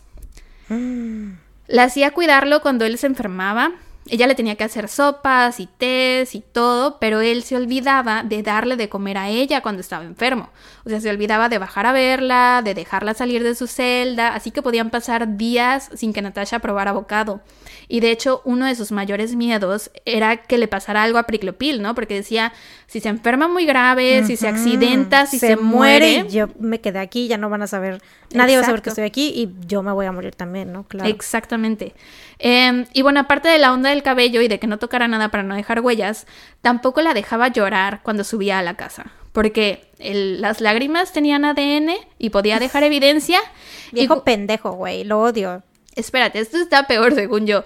Cuando la cachaba llorando, güey, la arrastraba hasta el baño y le decía, el ácido hialurónico de tus lágrimas va a corroer los azulejos de mi baño, así que deja de llorar. Dime si eso no está de la verga. La próxima vez que, llore me aseguraré de que no sea en azulejos. que mis lágrimas no caigan en los azulejos porque... Tu ácido hialurónico. Van a, van a, van a corroer, mi ácido y eso va a corroer. ¿Cómo te atreves? Va a corroer todos mis azulejos, güey. Wow, ¿cómo no lo había pensado? Qué pendejo, güey. Claro, que chingue su cola, güey. O sea, una de las reglas que él tenía con Natasha era que no podía destruir ni echar a perder nada de su casa. Entonces, obviamente que le dijera así de vas a corroer mis azulejos, la, o sea, le daba muchísimo miedo a ella porque pues era una de las reglas, ¿no? no hay muchos detalles del abuso sexual que sufrió durante los años que estuvo secuestrada, pero pues la violó varias veces, a veces la obligaba a dormir con él en la cama de él, em, la esposaba con cinchos, o sea, esposaba las muñecas de él y de ella juntos, y a veces simplemente se acurrucaba con ella y otras veces pues la violaba. Ay, qué asco, güey. Sí. También la hacía limpiar la casa semidesnuda y la grababa mientras limpiaba. La obligaba a verlo directo a los ojos o a ver hacia el piso cuando le hablaba en forma muy sumisa. También insistía en que se refiriera a él como maestro o mi señor y que se encara frente a él. Le decía a cada rato yo soy tu rey y tú eres mi esclava. Siempre quise tener una esclava. Y también le hablaba de lo mucho que admiraba a Hitler y que qué bueno que había matado a todos esos judíos. Mm. Por supuesto, nazi, ¿por qué no? La cerecita en el pastel, güey. Sí. le decía que era inútil, que nunca podría escapar, que nadie la quería, que él ahora era su única familia en el mundo, que sus papás nunca habían pagado ni siquiera el dinero de su rescate, dinero de un rescate que nunca pidió, obviamente. sí, obvio. Em, le decía y le hacía de todo para quebrarla y cuando ella se defendía, él aprovechaba para maltratarla aún más y la golpeaba mucho y le daba hasta 200 golpes a la semana. A la bestia. Los días se convirtieron en meses y los meses en años. La situación era tan horrible que intentó suicidarse varias veces. Una de esas fue que tenía una hornillita en su celda y un día que ya estaba harta de todo, o sea, porque aparte tenía una radio, ¿no? Entonces en la radio escuchaba que le estaban buscando. Entonces un día ya estaba como hasta la madre de todo. Puso unos papeles en la hornilla para que empezaran como a hacer humo y ella decía, bueno, me voy a ahogar con el humo y me voy a morir. Pero cuando ya empezó a crecer el humo, eh, le entró el instinto de supervivencia y dijo, mejor no, mojó unas prendas de ropa y ya las puso sobre la hornilla como para que no se hiciera más humo. Limpió súper bien todo para que cuando Priclopil bajara no se diera cuenta de nada. Pero al día siguiente, cuando bajó a verla, la celda aún olía humo. Así que él agarró a golpes diciéndole cómo te atreves a intentar escapar de mí. Mm. Mientras tanto, durante los primeros años después de su desaparición, su madre le horneaba un pastel cada cumpleaños. Ella seguía esperando que Natasha volviera con vida, pero las autoridades le decían que lo más seguro era que ella estuviera muerta y le aconsejaban que comprara una, una tumba o una lápida para que pudiera irle a llorar ahí, como para ya eh, darle cierre a eso, como poder seguir con su vida, no sé. Eh, la investigación fue un desastre. Les llegaban pistas de todas partes de gente que juraba haber visto a Natasha en tal lado y con tal persona, y hubo un punto de la investigación en el que terminaron acusando a la mamá de Natasha. Creían que estaba involucrada, que había vendido a su hija a una red de pedofilia o que la había matado porque Natasha se interponía con una nueva relación que tenía la señora con un empresario muy importante. Por supuesto, porque siempre todo es culpa de nosotras, güey. ¿Por qué no echarnos la culpa? Ay, güey. Ah. Qué asco, neta. Qué pinche asco de sociedad. Pero bueno, poco a poco Priklopil le fue dando más libertades. Hubo una vez cuando ella tenía 17 años que incluso se la llevó a esquiar. Pero, o sea, para este punto ella ya estaba tan aterrada de él que en su mente la opción de escapar no existía, o sea, no era una posibilidad. Aparte le había dicho, si hablas con alguien, te voy a matar a ti y voy a matar a esa persona, ¿no? Aparte estaba muy delgada, pesaba como 40 kilos, tenía un índice de masa corporal de 14.8, cuando lo saludable era de 18 a 25. Obviamente no tenía nada de fuerza, estaba toda pálida y pues toda desaliñada. Entonces creía que si lograba comunicarse con alguien para pedir ayuda, o no le iban a creer, o iban a pensar que estaba drogada, o iban a pensar que tenía problemas de salud mental o algo por el estilo, ¿no? Aparte ya no era una niña de 10 años, ya no era la niña de 10 años que se había perdido. Y todo el mundo seguía buscando a la pequeña Natasha de 10 años. Nadie estaba buscando a una Natasha adolescente. Entonces, estando en este lugar de esquí, le pidió permiso a Priklopil de ir al baño. Él pues primero checó el baño para ver que no hubiera nadie, ya vio que no había nadie, la dejó ir, eh, pero resulta que sí había una mujer allá adentro, güey. Y cuando Natasha se dio cuenta de esto, eh, corrió enseguida a hablar con ella y a decirle su historia y le dijo, soy fulanita de tal, pero la mujer no hablaba el mismo idioma que ella, así que no. le entendió nada, güey.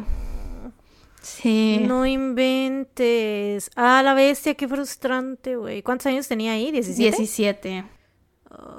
O sea, todo un año más todavía, güey. Sí. Hubo otra ocasión en que la llevó, o sea, porque la llevaba a centros comerciales a, a, acompañarlo, a comprar cosas para los materiales de construcción y así, pero siempre le daba pues cosas grandes y pesadas para cargar que ella no podía escapar con esas cosas en los brazos aunque quisiera o siempre la ponía en una parte de la tienda o de donde fuera que a huevo tuviera que pasar por él para llegar a la salida, ¿no? Entonces no era tan fácil escapar, ¿no? Y aparte de que pues ya tantos años de maltrato y de escuchar que no podía escapar y que era un inútil y que nadie la quería, obviamente, o sea, ni siquiera puedo comenzar a entender cómo funcionaba el cerebro de Natasha en ese momento, no puedo.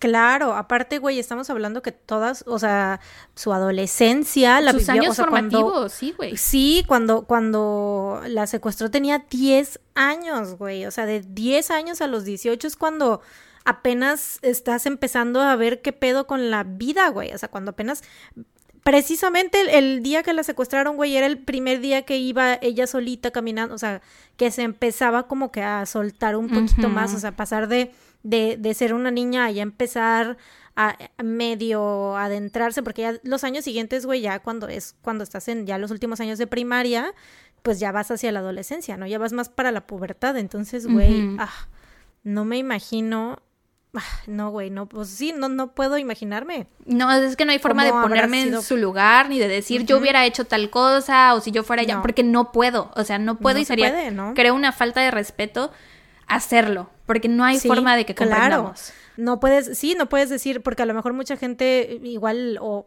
o, alguien va a pensar así de que, ay, ¿cómo no es posible que no le pudiera decir a la gente, a las cajeras, ¿no? Si dices que la llevaba a los supers o a alguien que en el súper, pero güey, estás hablando que ya tenía años, o sea, años, años en... De, de, real, o sea, dimensionen como que los 365 días del año, las 24 horas del día con este cabrón y encerrada y o sea, o sea, es imposible como que imaginarte cómo fue su crecimiento en esos años, o sea, cómo ella se, se, se desarrolló, ¿no? Entonces, obviamente, güey, para nada, supongo que le tenía muchísimo miedo, o sea, era tal el miedo que, que, que, o sea, salía, o sea... Ya él no tenía que decirle ni raro. nada, güey. Ya era con una sola mirada, ya ella sabía que no debía hacer Exacto.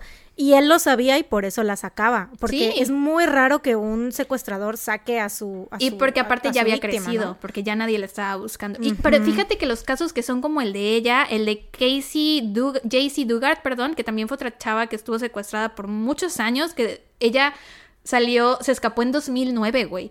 Estuvo más tiempo que, que Natasha. A ella, sus secuestradores, la empezaron a sacar también, güey. Porque ya llega un punto en que las, las rompen, las quiebran tanto, perdón, y las controlan tanto y las manipulan tanto que no hay forma de escapar. O sea, en su mente es imposible. Y ya saben, y, y es eso, o sea, ellos ya saben que es como, no, o sea, es imposible que no me haga caso, o sea, ya, y porque lo ven, o sea, ven el miedo en sus ojos, o sea, ven el miedo que les tienen ya y saben como que ese poder que tienen sobre así ellas, es.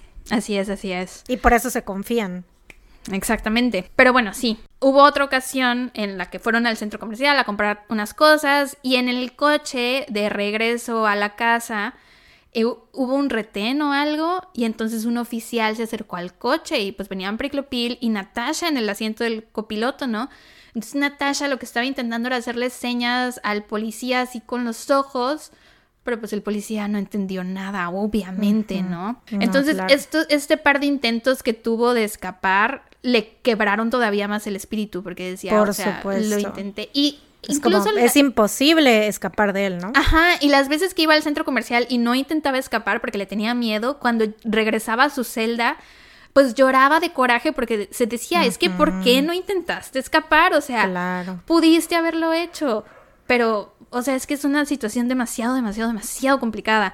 Eh, incluso conoció al tal Ernst, el amigo de Priplokil, que con el que trabajaba, se conocieron, güey. Pric- Ya dile el de pendejo, güey, don pendejo número uno en esta situación. Este, ajá, con el que trabajaba, el que, con el que construía departamentos y eso. Se conocieron un par de veces, güey. Pero ella no sabía si él era su cómplice o si era malo también, así que nunca le pidió ayuda, güey. Lo conoció porque como Natasha ya no parecía una niña de 10 años, bueno, más bien ya no se parecía a la Natasha de 10 años que se había perdido, pues ya se la llevaba a trabajar con él a las construcciones y, o sea, con la poquita comida que le daba, güey, la ponía a cargar sacos de cemento, a cargar ¡A la paquetes de azulejo, a trabajar, este, excavando cosas con la pala. O sea, de verdad la, la ponía a hacer trabajo pesado para la cantidad de alimento que le daba, güey. Por las noches, Priklopil dejaba que, o sea, poco a poco le fue dando más libertades, ¿no? Hasta que llegó al grado en que la dejó salir al jardín por 10 minutos más o menos en las noches, ¿no? A tomar aire fresco, a ver las estrellas, a ver la luna. Em, Natasha empezó a coleccionar pequeñas ramitas que tomaba del jardín, de los arbustos, y cuando era hora de regresar a su celda, pues se las llevaba con ella y las tenía como para recordarse que el mundo real estaba allá afuera, ¿no? Que el mundo exterior existía. Que, güey, o sea, ¿qué tan triste tiene que ser para que coleccione ramitas chiquitas? Em, ella dice que la única razón por la que logró sobrevivir fue porque supo perdonarlo, que intentaba no guardarle tanto rencor por lo que le estaba haciendo. O sea, porque ella decía, si, le si me empiezo a enojar, si empiezo a guardarle rencor, me, me voy a morir yo.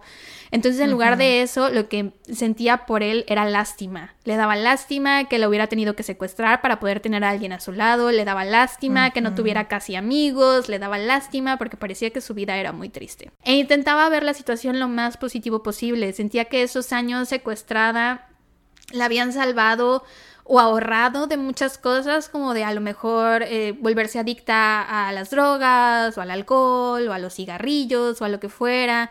También la había salvado de estar en malas compañías. Y como aparte Priklopil le regalaba libros y le dio una televisión y le dio una radio, pues tenía muchos conocimientos, aprendió muchas cosas. Entonces sentía que sus años ahí, aunque fueron de la verga, o sea, intentaba rescatar esos pequeños momentos, ¿no? claro. Ujú. Ay, güey, bless Sí. her soul, no mames, que, que Sí, la admiro mucho, güey. O sea, quiero llorar. llora. Siéntete libre, este es un espacio seguro. Um, This is the, our safe place. sí. Pero, güey, es que sí, de verdad, que... que ay, güey, sí voy a llorar. es que qué admirable que estando en una situación tan de la verga, logres ver el lado positivo. Güey, sí voy a llorar. es que, güey, o sea, como yo, yo no me imagino cómo lograr ver el lado positivo en una situación así, ¿sabes? O sea, no me lo, no me lo puedo imaginar. Ya sé, es muy admirable en realidad cómo, o sea, cómo sobrevivió para empezar. El 23 de agosto del 2006, cuando Natasha tenía 18 años, Prip Lokil, lo dije mal, el 23 de agosto del 2006, cuando Natasha Güey, me da tenía... mucha risa que ya lleves, o sea, literal, hay- tiene que haber un pre- precropil count. de- o sea, lo has, visto, lo has dicho como 50 veces y te sigues equivocando. Es que es Priklopil, pero a veces Priclo- digo Priclopil. Pirlopil. No sé ni cómo le he estado diciendo. Pimpinela. El 23 de agosto del 2006, cuando Natasha ya tenía 18 años, Priclopil estaba en el proceso de vender la van que había usado para secuestrarla. Había puesto a Natasha a limpiar y aspirar muy bien la van por dentro para que cuando el comprador llegara estuviera en perfecto estado.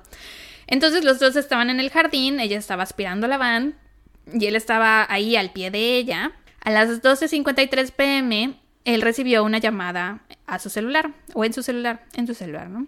Eh, contestó, pero el ruido de la aspiradora no lo dejaba escuchar. Así que caminó hacia la casa dejando a Natasha sola. Y ahí es cuando ella se dio cuenta que la puerta del jardín solo estaba entrecerrada. En ese momento, ella pensó, es ahora o nunca. Dejó la aspiradora andando y salió corriendo, güey. Corrió 200 metros más o menos hasta llegar a un jardín. Ahí se encontró a una señora de la tercera edad y le rogó que le ayudara. Le dijo, soy Natasha Campush, por favor llame a la policía. A la 1.04 la policía llegó y estaban todos en shock porque nadie podía creer que siguiera viva, güey. Lograron identificarla eh, por una cicatriz que tenía en su cuerpo, por su pasaporte que traía en la mochila el día en que desapareció y se encontró en la celda más adelante y por pruebas de ADN también, ¿no? Eh, en ese momento la policía la encontró en buen estado de salud física, pesaba 48 kilos. Cuando había desaparecido 8 años atrás, güey, pesaba 45. O sea que solo había subido 3 kilos en 8 años. A la mierda, güey. O sea, pesaba básicamente lo mismo que cuando llegó a sus 10 años, güey. No, a la mierda, no puede ser. Y solo había crecido 15 centímetros de alto, güey. De 10 a 18 años. Eh, paciencia porque este nombre está complicado. Sabine Freudenberger fue la primera oficial en hablar con ella y dijo que quedó muy impresionada por su inteligencia y por su vocabulario, güey. Eh, de nuevo, porque leía mucho y veía mucho la tele y la radio y tal, ¿no? Natasha le contó toda su historia, le dio la dirección de la casa y le dio el nombre de Priklopil. La policía se dirigió de inmediato a la casa, donde rápidamente encontraron la celda en donde Natasha había estado atrapada. Sin embargo, no había rastros de Priklopil por ninguna parte. Claro, se dio cuenta que Natasha se había escapado y tras Resulta que cuando se dio cuenta que Natasha no estaba, se fue corriendo a un centro comercial. Desde ahí le llamó a su amigo Ernst y le dijo que la policía lo estaba persiguiendo porque se había saltado un control policial, porque estaba borracho y no sé qué, ¿no? Y que necesitaba escapar. Ernst fue a buscarlo en su coche e intentó calmarlo y convencerlo para que acudiera a la policía. Cuando Ernst se fue y Priklopil se quedó solo, caminó hacia las vías del tren más cercanas y se aventó cuando iba pasando el tren y se mató. Verga. Pues, güey, la neta de todo, qué bueno que, porque seguramente fue una muerte, o sea, aunque fue rápida, seguro, pero dolorosa y no me imagino lo, como decía ella, güey, o sea, lo triste y lo horrible que era su vida y su existencia, güey, para que para poder tener compañía tuvo que secuestrar a una niña inocente de 10 años, güey. Y aparte cuando se, cuando logró, por fin logró escapar y, y, o sea, ya deshacerse de, él, porque obviamente no estaba ahí por gusto, güey, no seguía ahí con él por gusto. O sea que neta, no, no sé si es cobardía o, o si fue porque realmente ya dijo, güey, pues ya no me queda otra cosa más por la cual vivir o qué, pero... Pues Natasha ha dicho que él todo el tiempo le decía que si ella se escapaba, él se iba a suicidar. Entonces, ella siente que por su culpa se mató. O bueno, eso sentía al principio. Sentía que la había vuelto a ella y a Ernst en accesorios de su suicidio, por así decirlo, ¿no? Cuando la, noticia de lo que había pasado con Natasha se dio a conocer, el público en general estaba de que no lo podía creer, cómo había sobrevivido todos estos años, cómo había podido escapar, cómo es que no la habían encontrado antes. Fue una noticia que obviamente causó un fuerte impacto en toda Austria. Eh, los medios le pusieron de apodo Austria's Darling, o sea, la querida de Austria. A las dos semanas después de su escape, dio su primera entrevista en televisión, que está en YouTube, por cierto, por si quieren verla. Eh, tristemente, al poco tiempo de que ella contara su historia, empezaron a salir rumores que en realidad ella estaba enamorada de Priklopil, que había, que había podido escapar desde hace mucho tiempo, y todo esto salió. Todo esto salió porque cuando Natasha se enteró que Priklopil había muerto, se puso a llorar. Entonces se interpretó como un wow, lo amaba, seguro se esperó. Seguro se esperó hasta cumplir 18 años para escapar de él porque no quería regresar a casa de su mamá, porque estar en casa de su mamá era mucho peor que estar encerrada en una celda de 5 metros cuadrados. Sí. La pinche gente, güey. Creo que es totalmente lógico que haya llorado cuando se enteró que se murió, güey. O sea, güey, el vato la amenazaba diciéndole, si te escapas me voy a suicidar y enterarse de que se suicidó, güey, o sea, obviamente es como que lo asocia a que verga fue mi culpa y, o sea, es la vida de una persona, porque obviamente ella sí era buena persona, güey. O sea, lo sabemos desde que, vaya, y, obviamente lo sentía, ¿no? Supongo, así de que, no mames. Y eh, sea como sea, él fue la figura más la única figura que tuvo en sus años más formativos de su vida, güey. Y que lo veía como intocable. Y que de pronto le digan que está muerto. O sea, que ella lo veía como nunca jamás voy a poder escapar de este güey, nunca jamás le puedo tocar un pelo, no hay forma de, de, que esta persona desaparezca de mi vida y que de pronto le digan que se murió.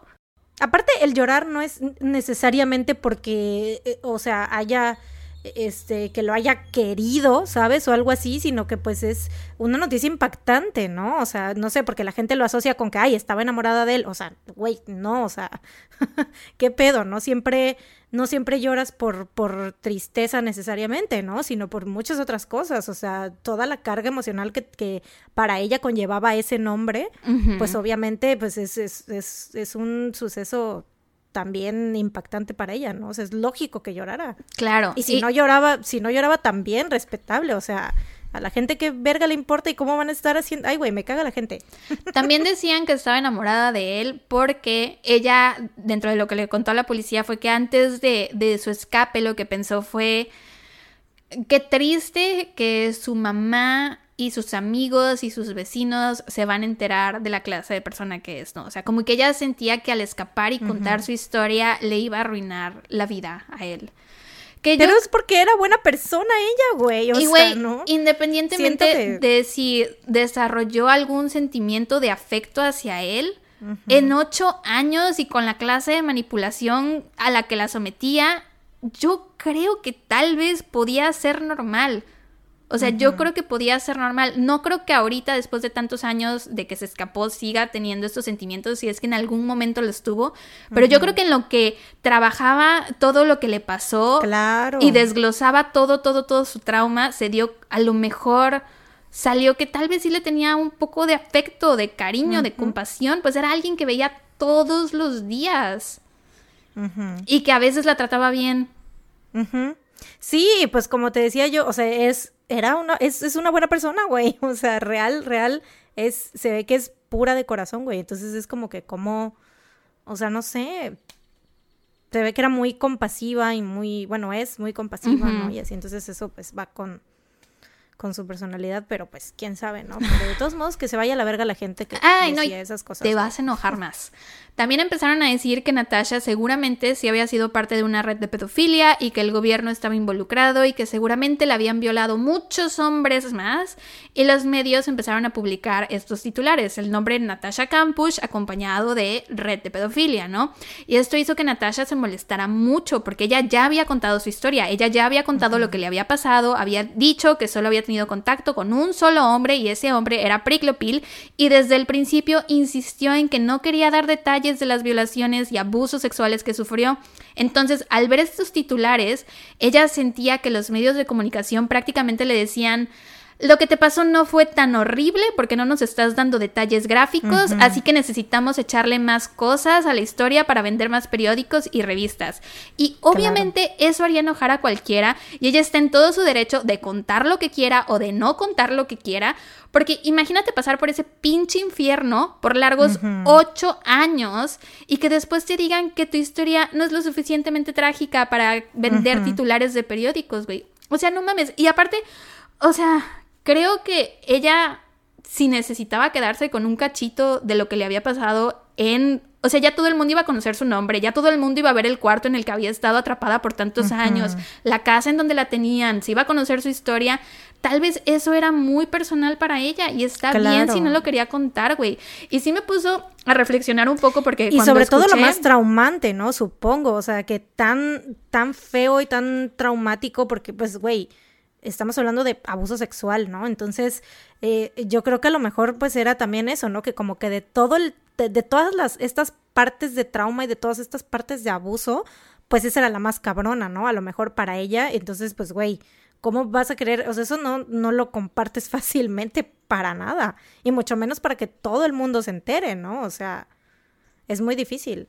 Cuando escuché por primera vez este caso, en todo el rato mientras escuchaba yo la historia decía, bueno, no están mencionando nada de abuso sexual, o sea, que no la abusaron. Y aunque la historia me parecía súper impresionante e interesante y que valía la pena contarse, al mismo tiempo hubo una parte de mí que dijo, bueno, es que no sé si tengo suficientes detalles para contarlo en el podcast, no sé si tengo mm. suficientes detalles para que a nuestros escuchas les interese la historia, ¿no? Entonces cuando ya llegué a esta parte donde ella decía esto, dije, no mames, o sea, tiene toda la razón, estas son historias reales de personas y que a veces simplemente por el morbo queremos todos los detalles y queremos saberlo todo. Y de hecho, siento que en eso se diferencia su historia, se diferencia, perdón, su historia de la de todos los otros casos similares a este, como el de Joseph Fritzl, creo que se llama, el señor que tuvo a su hija atrapada por quién sabe cuántos años, y el de JC Dugard, porque de todos esos hay tantas descripciones tan gráficas de todos, todos, todos los actos sexuales que les hicieron.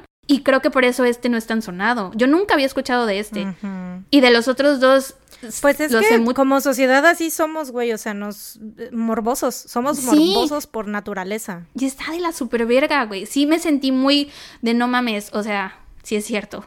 Que qué horrible persona soy. la verdad lo sentí así. pero bueno, ella ha dicho que siente que salió de un infierno, que era la celda y de Priclopil, para entrar a otro infierno, que son los medios y el escrutinio público. Ha escrito dos libros sobre lo que vivió durante esos ocho años.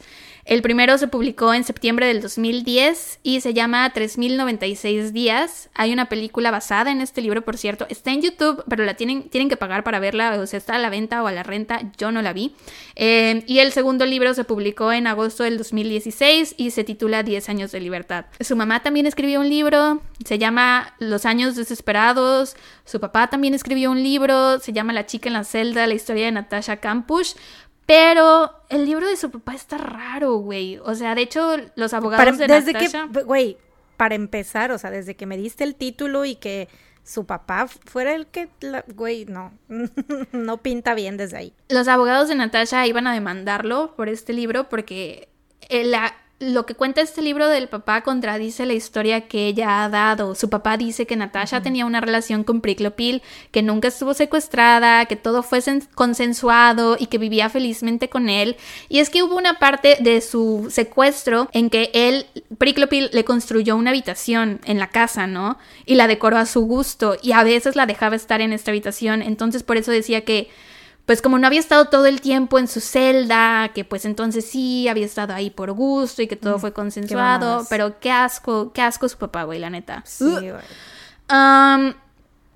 Natasha, o sea, y aparte con todo esto le da más, eh, como más voz a todas estas teorías conspirativas que hay sobre ella. Exacto, eso iba a decir, o sea, es como que eh, seguir alimentando este pedo de que no está contando la verdad, ¿no? Y de que, no, hombre, no, estaba ahí por gusto, porque no mames. Así es. Que, güey, si se la llevó a los 10 años, no había forma de que pudiera estar ahí por gusto. O sea... Claro que no, güey. No había forma. Eh, si eso dicen ya de sus años adolescentes... O sea, porque eh, tratando de entender esa lógica, ¿no? De que, ay, era, ya tenía una relación y todo, pero Güey, o sea, literal se escapó cuando cumplió la mayoría de edad, güey. Todos los, o sea, el 99% de los días que estuvo ahí los vivió en su menoría de edad. Con un vato que la secuestró. No me van a decir que a los 10 años ella voluntariamente se subió a la van, güey. Exacto, güey. O sea, o sea. No. no. Make it make sense. No puedes. Natasha trabajó unos años en la tele, tuvo su propio programa en Austria, pero solo duró tres episodios, tristemente. Y bueno, desde entonces ha dado más entrevistas, hay un par de documentales en YouTube, eh, les voy a dar los nombres en un momento porque están en mis fuentes de información. Y bueno, este dato sí está medio raro. La casa, la casa donde Priklopil tenía a Natasha prisionera, ahora le pertenece a ella. Había sido construida por el abuelo de mm. Priklopil durante la Guerra Fría y la puerta trampa era originalmente para tener un refugio antibombas, ¿no? Y pues ya Prickly vio eso y ya fue que se le ocurrió lo de la celda y tal, ¿no?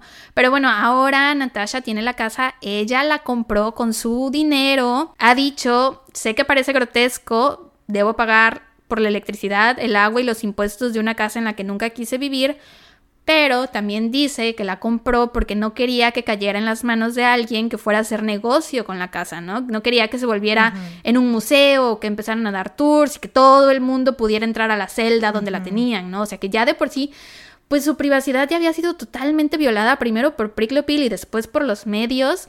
Eh, entonces, bueno, dice que por eso la compró. También en 2010 dijo que se quedó con la casa porque había formado parte de su vida durante sus años más formativos. Por eso te digo que siento que a lo mejor sí al principio sentía que le tenía una especie de cariño. O, no cariño, attachment, este, como alguna conexión con Priklopil, ¿no? En 2011 la celda fue rellenada, ya no existe, y Natasha sigue siendo dueña de la casa. Y eso fue todo por la historia del secuestro de Natasha Kampusch. Mis fuentes fueron el documental Natasha Kampusch, 3096 días en YouTube, el documental Natasha Kampusch, 10 años después de su dramático escape, la entrevista a Natasha Kampusch, 10 años después del canal Sin Filtros. Este esta entrevista está horrible, güey. La entrevistadora le empieza a hacer preguntas así de, ¿y crees poder tener relaciones con un hombre hoy en día? Eh, ¿Permitirías a un hombre entrar en tu vida? ¿Permitirías a un hombre entrar a tu corazón en estos momentos? Sí, güey, así preguntas horribles. Afortunadamente Natasha, pues ya han pasado 10 años desde que empezó a lidiar con los medios, entonces sabe cómo frenar esas preguntas y simplemente contesta, no me siento cómoda contestando esa pregunta, sin comentarios, o siempre he dicho que no he querido hablar de este tema, bla, bla ¿no? Pero horrible, güey. Solo se las puse para que, por si la quieren ver, para que hagan coraje y le pongan un dislike a ese video porque se lo merecen. la entrevista que dio a las dos semanas de escapar está en YouTube. Solo búsquenla como Natasha Campush del canal Oscilara FM. Y el video Escaped After Eight Years, The Abduction of Natasha Campush. Y se me olvidó escribir el nombre del canal. Dame un segundo y se los digo del canal Daniel Jalan. Y eso fue todo. Wow, pues muy bien. Gracias. Me hiciste, me hiciste llorar una vez más, gracias. De nada, cuando quieras. pues, excelente trabajo. As always, delivering. Why you gagging? She bring it to you every ball. Mariana explotando su área de expertise, RuPaul's Drag Race. Y Paris is Burning. Muy bien. Este es, este es Paris in o, o, sea, es que, güey, la mayoría de las frases de RuPaul vienen de Paris is Burning. Entonces, esta es una de las frases de RuPaul que es original de Paris is Burning. Ya, ya, ya. Muy bien. Drag, drag wiki de mi parte, de nada. eh, pues sí, gran trabajo como siempre. I'm proud of you, Rap Monster. Gracias. Estaba, eh, la verdad sí me impresionó mucho esta historia cuando la escuché por primera vez. Dije, wow, porque nunca la había escuchado. Y había escuchado, te digo, casos similares, pero este jamás. Sí, es como el que yo conté de Ariel Castro que tenía, eh, me, me remitió mucho, sobre todo en la parte del suicidio del, del güey, como que esa parte de que ya me cacharon, ya se acabó mi vida, me voy a matar. Sí, güey. ¿No? Ay, se me olvidó decir algo, déjame decirlo rapidísimo. Eh, lo bueno de que ella se haya escapado cuando se escapó, están ladrando los perros de mis vecinos, lo siento.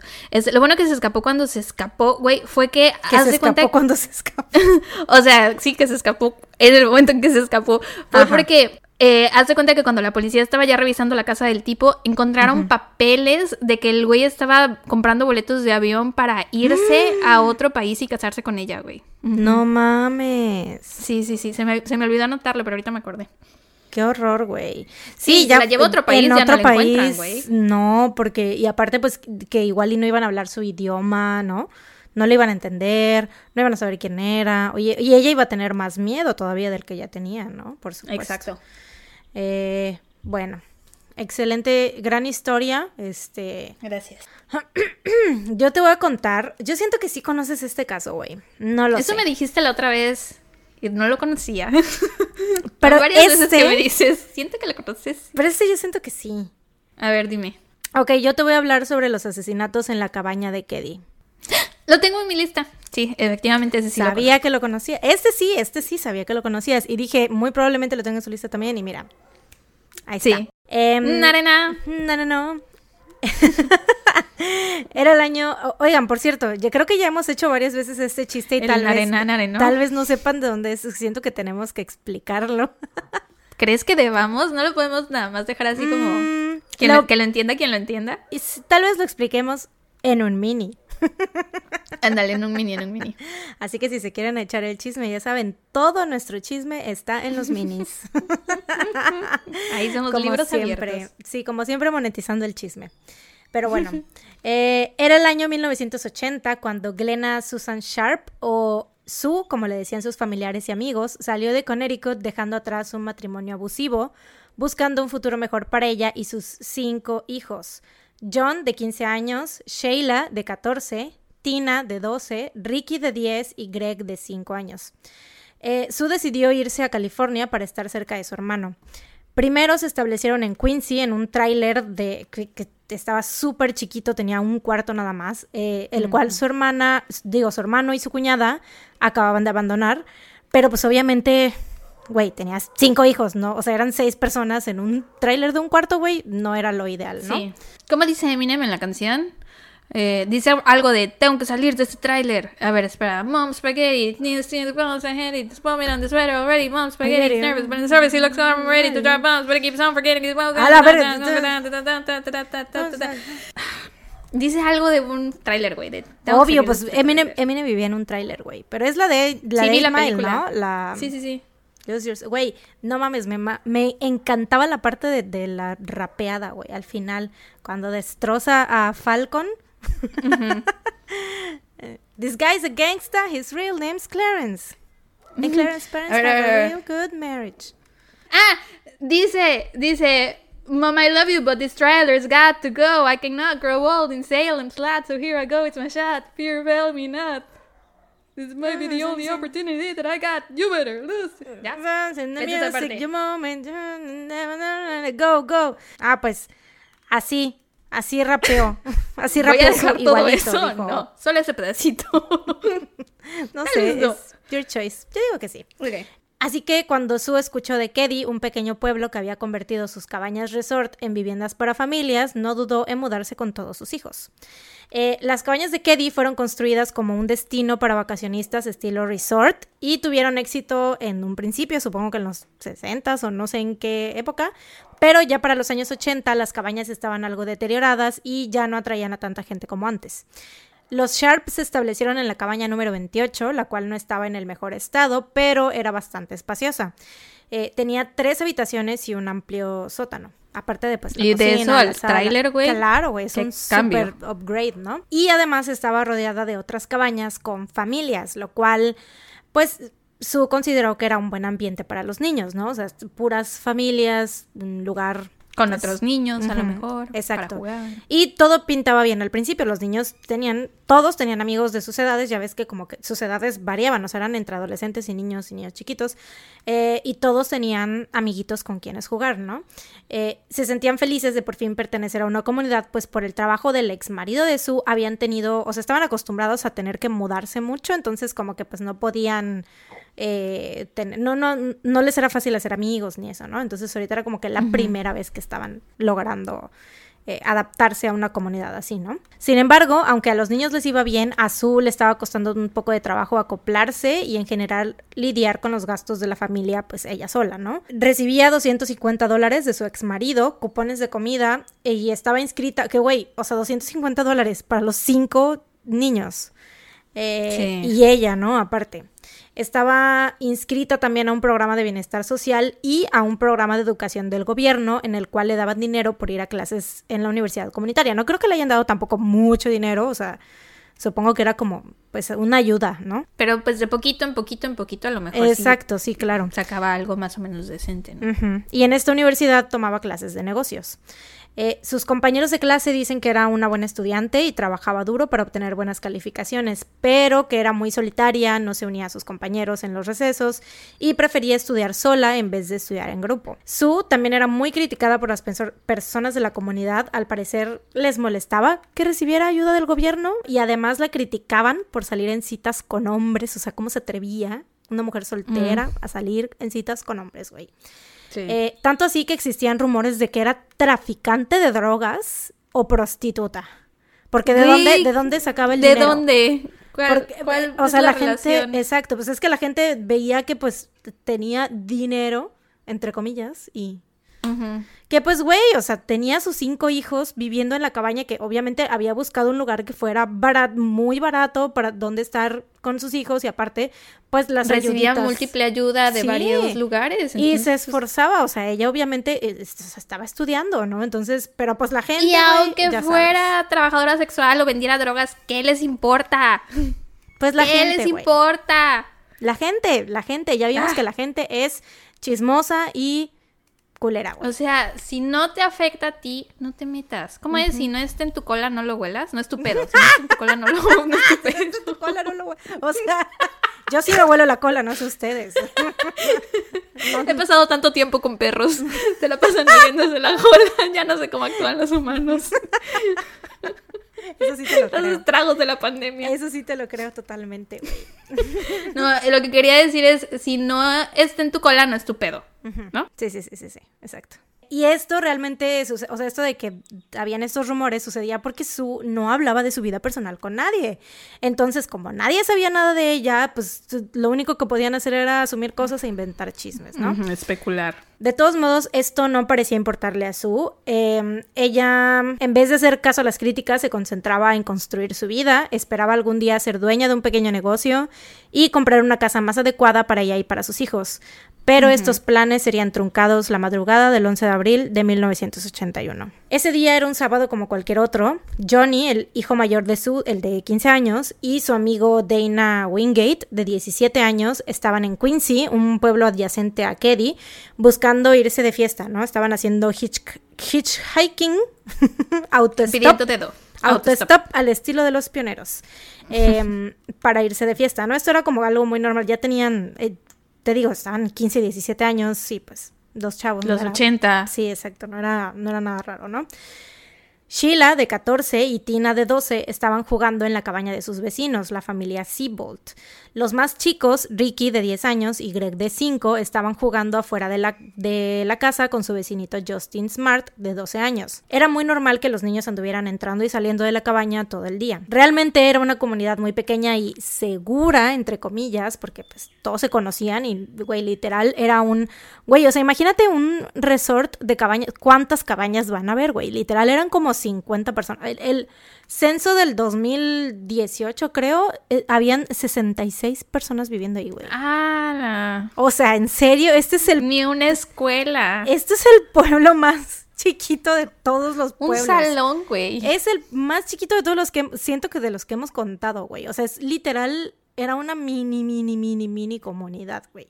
Sí, sí, Em, O sea, si tenían que salir, o sea, los, los, eh, los chavos tenían que salir para poder irse de fiesta, güey, así a tomar o lo que sea, pues tenían que irse al pueblo siguiente porque Más no cercano. había, sí, porque pues ahí no había Donde nada. habían ¿no? 150 personas. Lo doble, güey. Ya era un chingo de gente. Al anochecer, Ricky y Greg eh, invitaron a Justin a quedarse a dormir en su casa, mientras que Ricky y Greg eran los, los más chiquitos, bueno, de 12 y 5 años, eh, mientras que Sheila se quedó en la cabaña de los Seabolt, se quedó ahí a dormir, y Tina decidió regresar a dormir a la casa. Johnny y Dana regresaron a la casa en algún punto de la noche, pero no se sabe exactamente a qué hora. El pequeño Greg fue el primero en dormirse, alrededor de las 8.30 pm, después Tina, como a las 9 y media de la noche. Ricky y Justin estuvieron viendo Love Boat con Sue en la sala hasta que se fueron a dormir alrededor de las 10 de la noche.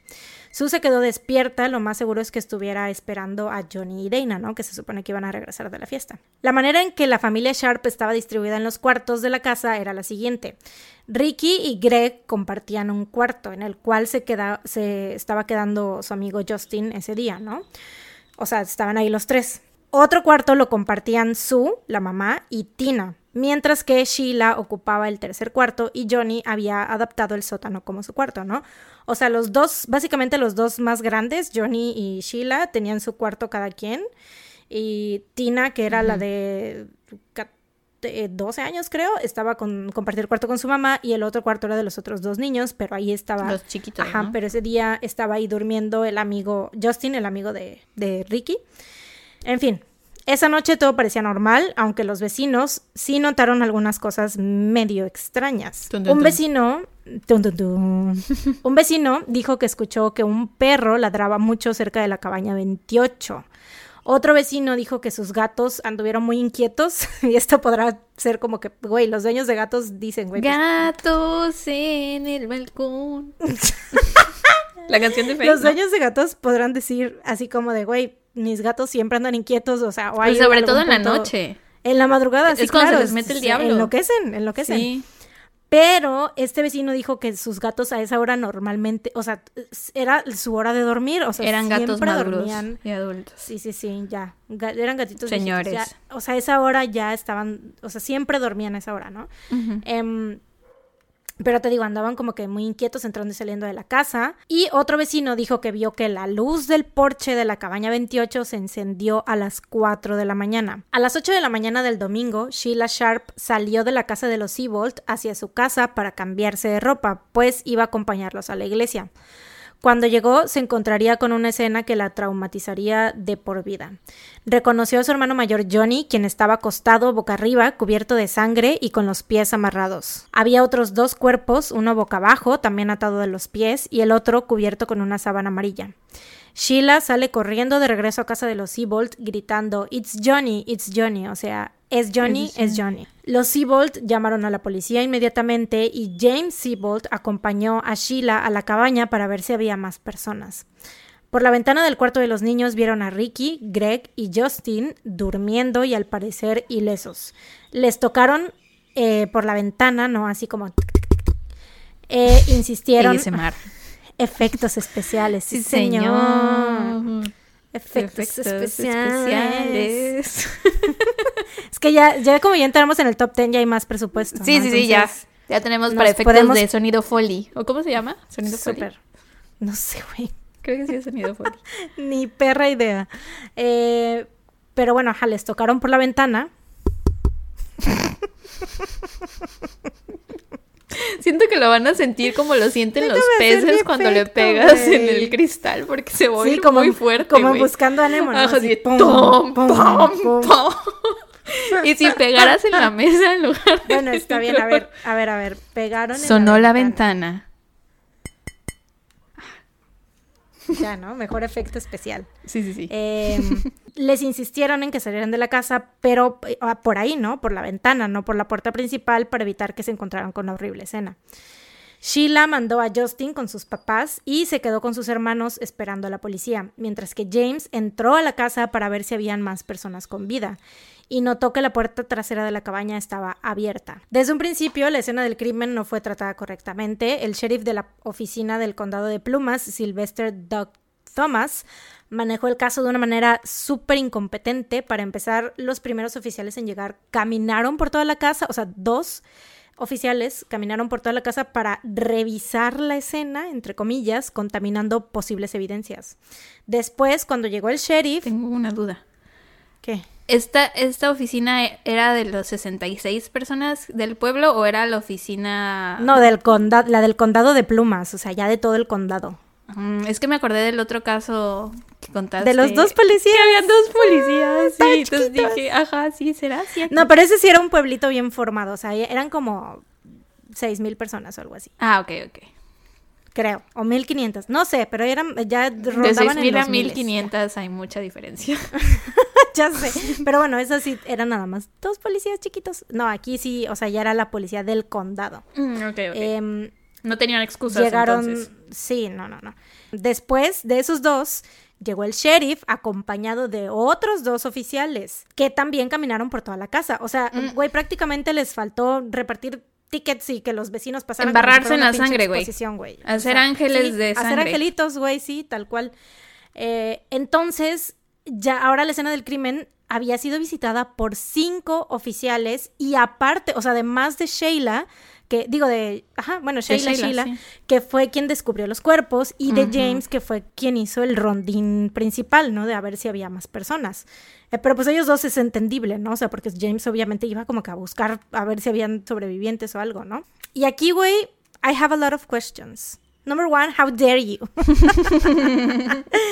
o sea, como por qué sintieron que había necesidad de que cinco oficiales entraran a ver la escena del crimen, güey. O sea, antes de llamar a los detectives forenses, porque sabían, o sea, no era como que la primera vez que, o sea, no, no todos los días habían homicidios en este lugar, obviamente. menos de esa magnitud, me imagino. ¿no? Claro, sí, o sea, era una cosa que nunca habían visto antes, pero aún así sabían que tenían que llamar a los detectives forenses, ¿no? Sobre todo por la, por cómo estaba. Ya, ya eran los ochentas, güey. Ya no era como que hay los cincuentas. Es la primera vez en toda la historia de Estados Unidos que pasa algo así. O sea, no, güey.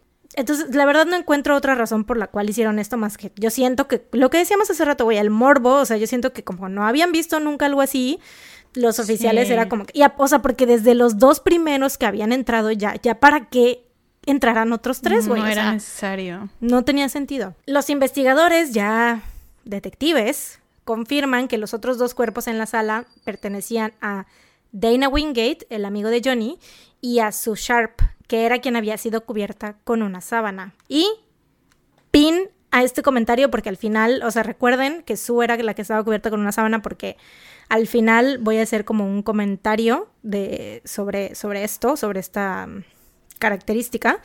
Eh, Sue estaba prácticamente desnuda, o sea, solo traía una bata encima. La habían amordazado con su propia ropa interior y con una bola de cinta adhesiva, amarrados mm. con un cable de extensión. Mm. Sue había sido golpeada también con un martillo y apuñalada múltiples oh. veces. Johnny también fue golpeado y apuñalado, pero a él le habían cortado la garganta. Oh. Dane, por otra parte, fue estrangulado y golpeado con un instrumento, lo estrangularon con un, igual con un cable, con un, este, con una extensión, y golpeado con un instrumento diferente al que habían usado para golpear a su, pero también era un martillo, o sea, eran como que de diferentes tipos, eran diferentes martillos, pero los dos eran martillos. Ah, martillos, güey. O sea, de las veces en las que accidentalmente me he pegado con un martillo. Mm. Ah. ¿Estás de acuerdo? Siento que son súper, o sea, como, no, neta, yo no me puedo imaginar así. no. Me encanta que dijimos mucho, pero no dijimos nada. La otra es que. es que. Pero bueno, no, ustedes nos entienden. Saben. Sonidos you culturales. Sí. eh, en la cabaña se encontraron dos cuchillos de cocina llenos de sangre, usados con tal fuerza que uno de ellos estaba totalmente doblado. Además de un martillo y una pistola de perdigones, que son como estas bolitas de metal que no. O sea, como son. De balines. chochitos. Ajá. Ándale, balines, balines. Es, esa era la palabra. Le estuve buscando como que un. Es que mi papá tenía una de esas y siempre me cuenta de que. ¡Ah! Chocolates, narana, no. Sí, sí, sí. Es muy de como de, de, señores viejitos, ¿no? Tener pistola de balines. Muy old school. eh, Sí, de estas que sí, sí disparan, o sea, sí, no penetran en la piel, pero sí te lastiman. Duelen, sí. Bastante. y nosotros, hay que tiernos nuestros papás. qué tiernos mis papi. ¿Para qué? ¿Cómo para, qué tenía pistola? de A ver. ¿A quién pensabas agredir? O sea. Súper tiernos. o sea. bueno, Sí. las, tres, las tres víctimas fueron atadas con cables eléctricos y extensiones que habían, que pues las, los agresores habían encontrado alrededor de la casa, además de cinta adhesiva médica, pero esta al parecer fue llevada por él o los perpetradores, pues Sheila declaró que nunca había visto esta cinta en la casa. Que bueno, igual quién sabe, ¿no? Igual y sí pudo haber estado ahí, Sheila simplemente pues no sabe, yo no sé. Eh, sí, hay cosas en mi casa que no he visto. Exacto, tengo, hay muchísimas cosas que yo no sé de dónde yo sí que existen, güey. Em, Tina Sharp no estaba por ningún lado y no fue hasta varias horas después que la policía se dio cuenta que estaba desaparecida. Eh, porque de hecho, o sea, yo supongo que Sheila les ha de haber dicho así de que, oigan, falta mi hermana China, ¿dónde está? Sí, o sea, qué pedo, ¿no? También no sé si le hayan dicho a Tina eh, en ese momento de quién eran los otros cuerpos, porque ya te digo... A Sheila. Cuerpo de... Sí, a Sheila, porque los otros cuerpos... Eh, o sea, el de su, de su mamá, pues ella no la identificó en el momento porque estaba tapado con una sábana. Y el otro, el de Dana, estaba boca abajo. Entonces, pues, ella solamente reconoció. Qué, qué fuerte el haber pasado por el cuerpo y saber que está cubierto con una sábana, imagino que debe haber una parte de ti que diga, quién de todas las personas de mi familia es y no haber movido la sábana, qué fuerte, güey. O sea, que esa sea como que la última recolección que tenga, porque después obviamente supo que era su mamá. Qué fuerte. Y pues haber visto, pero de hecho ella lo que dice es que obviamente lo que más le impactó y lo primero que vio, como que el otro solo lo vio de reojo, pero a su hermano, porque estaba boca arriba. Y, ah, y lleno de sangre, güey, no, qué horror. Eh, pero bueno, te digo, fue hasta horas, horas, horas después que se dieron cuenta que Tina estaba desaparecida.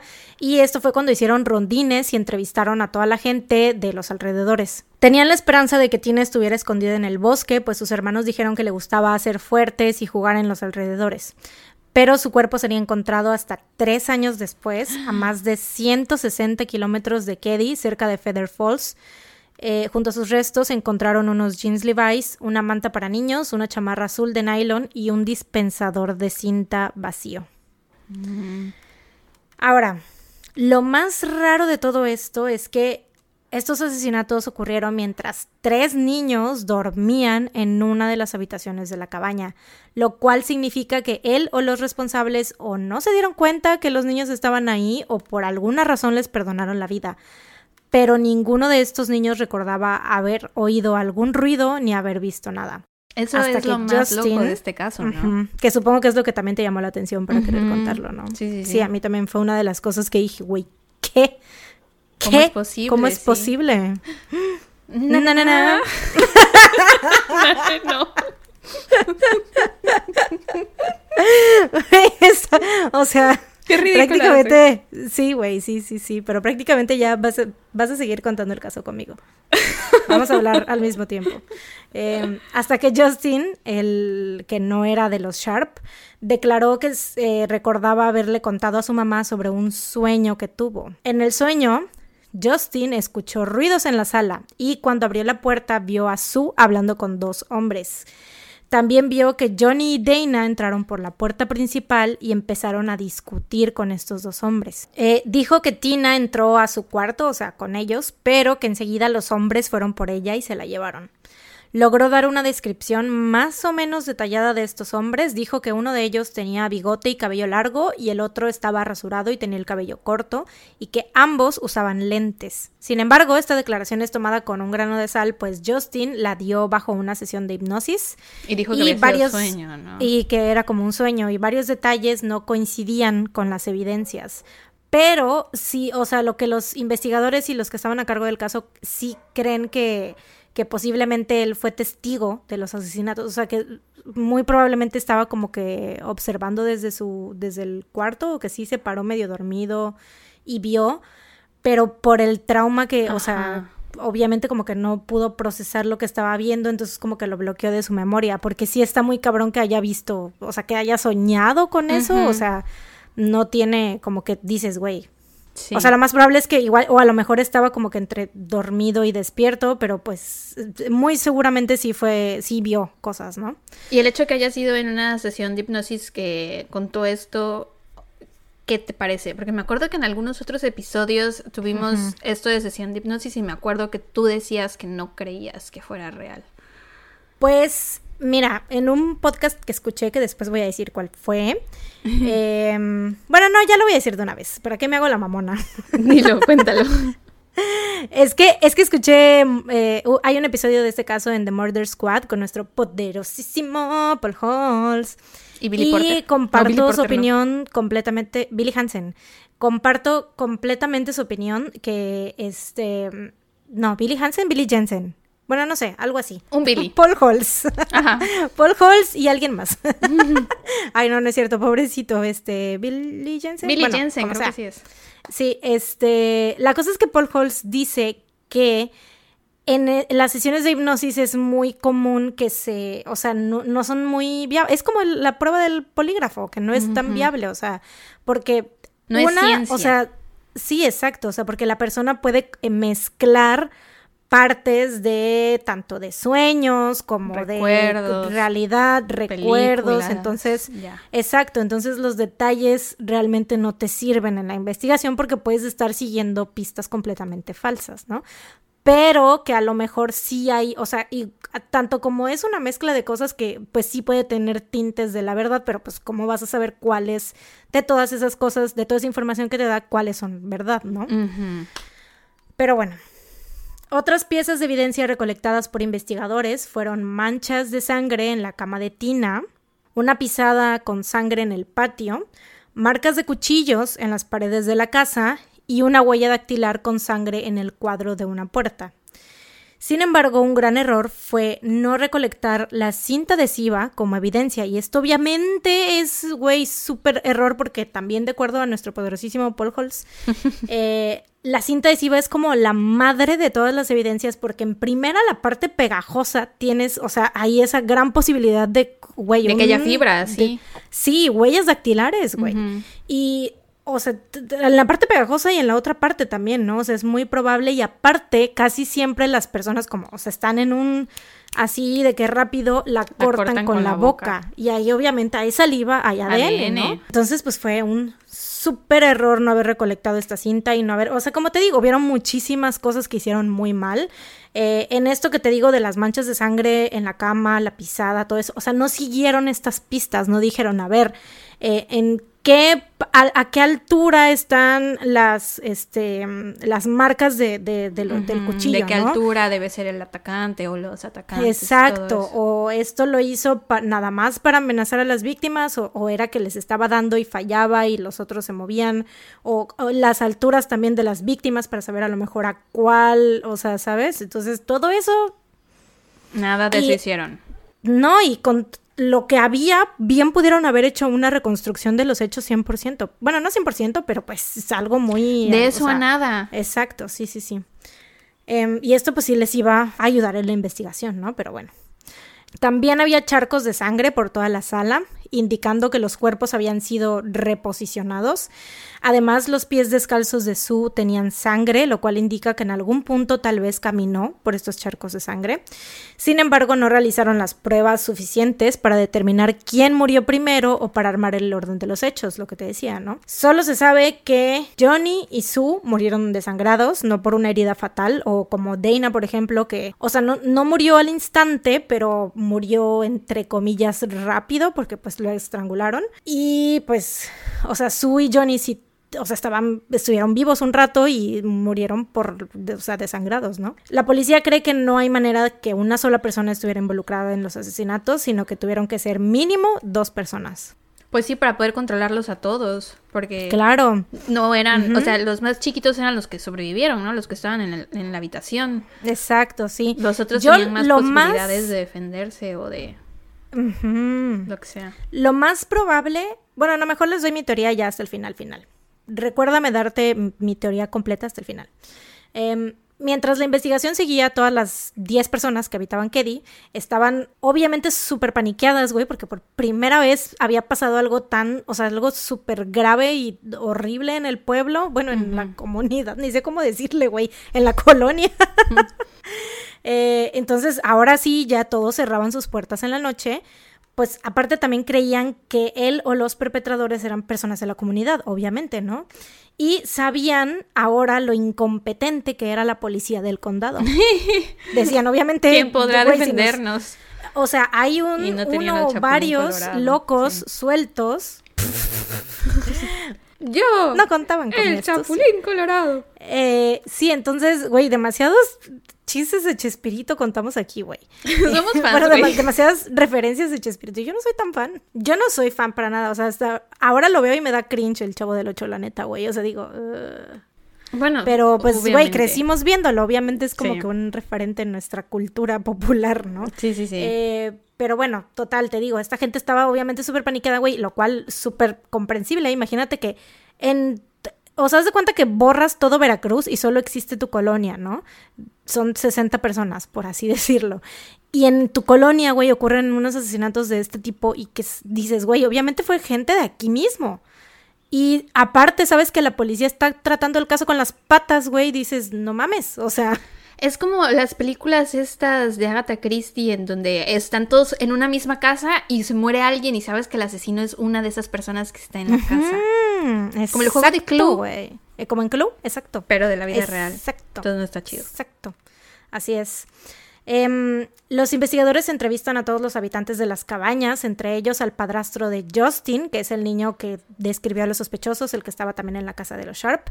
Eh, Martin Smart era su papá. De acuerdo a su declaración, la noche de los asesinatos, Martin, su esposa Marilyn y su amigo John pasaron por la cabaña de Sue para invitarla al bar local, el único bar que había.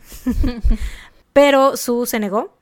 Eh, en el bar, Martin al parecer no se le estaba pasando muy bien porque estaban tocando música que él no quería escuchar y fue y se quejó con el gerente. Entonces, obviamente, sí está como esa recolección de que, él estaba ahí, esa noche. Y las personas que estaban ahí recuerdan que Martin y John usaban lentes y traían como que un... como andaban como muy formales, extrañamente, ¿no? Em, poco después se fueron a su cabaña y Marilyn se fue a dormir a las 11 de la noche, pero Martin y John regresaron al bar por más tragos, lo cual, la neta, no sé, se me hace como que muy raro todo este timeline y, o sea, fueron al bar, ¿no? Martin se que dijo, güey, I wanna talk to the manager. Y le dijo, no me gusta la música. Toda Karen. Se puso en modo Karen. Regresaron a la casa, pero pues, o sea, creo que nada más fueron a dejar a Marilyn. Y otra vez regresaron al bar que no les había gustado para seguir tomando.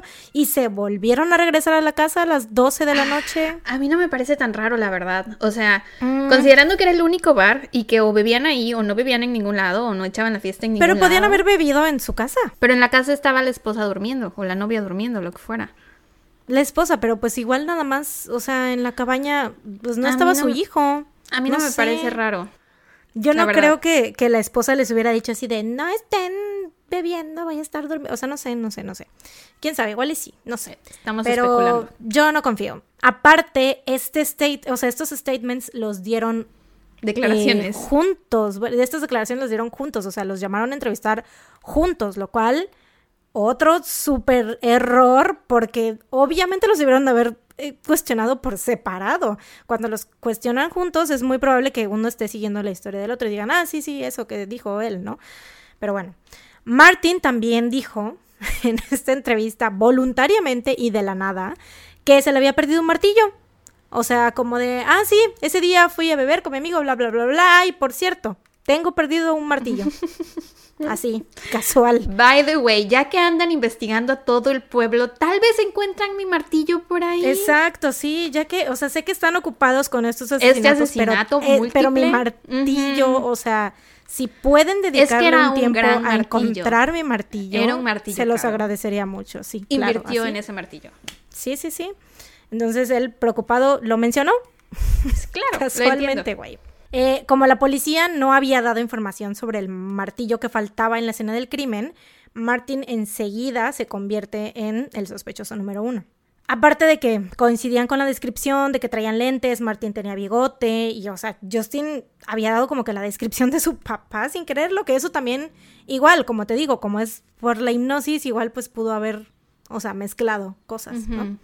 Martin y John se acababan de conocer unas semanas antes en el hospital de veteranos mientras Martin recibía tratamientos por su estrés postraumático, el cual desarrolló después de, servir en Vietnam. John se mudó a casa de los Smart y se sabe que ambos tenían una relación medio rara con los Sharp, que en primera se me hace raro también que lo hayan invitado a vivir a su casa así nada más como así como después de tan solo unas semanas de conocerlo, pero bueno. Para empezar, te digo, tenía una relación medio rara con los Sharp. Eh, Martin era un esposo abusivo y supuestamente Sue le había aconsejado a Marilyn que, pues, que lo dejara, ¿no? Le dijo, güey, si te está violentando, bye, salte de ahí.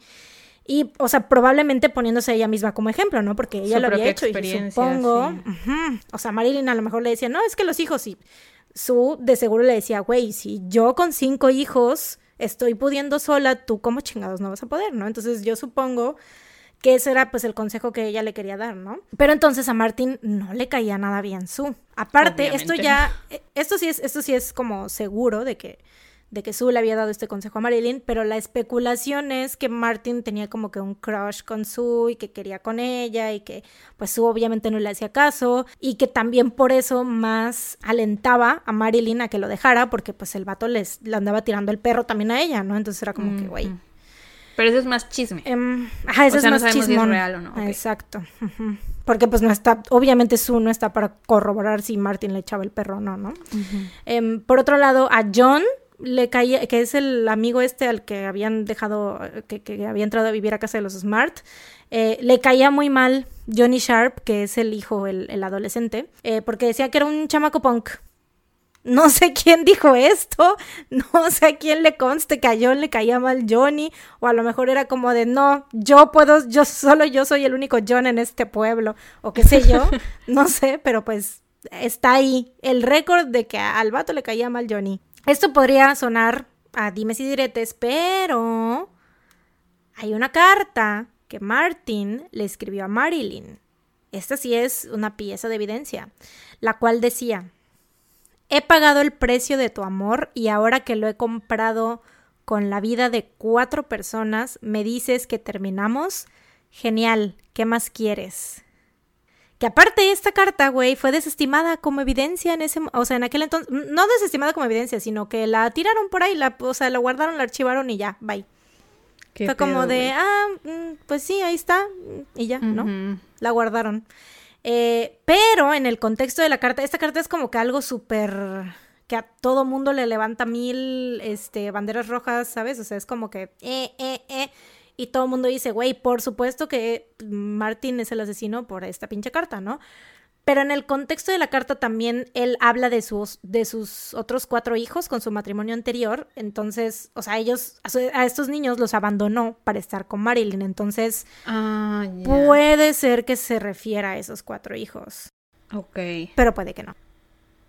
Em, debido a la falta de evidencia y a lo pésimo que la policía de Plumas manejó el caso, los asesinatos de la cabaña Keddy siguen sin resolverse hasta el día de hoy. Entre otras cosas, lo que te decía, la carta la guardaron, la pusieron en una caja y vaya, hasta luego. O sea, hasta muchos años después que metieron a nuevos investigadores en, en el caso, fue que ya salió a relucir esta carta, ¿no?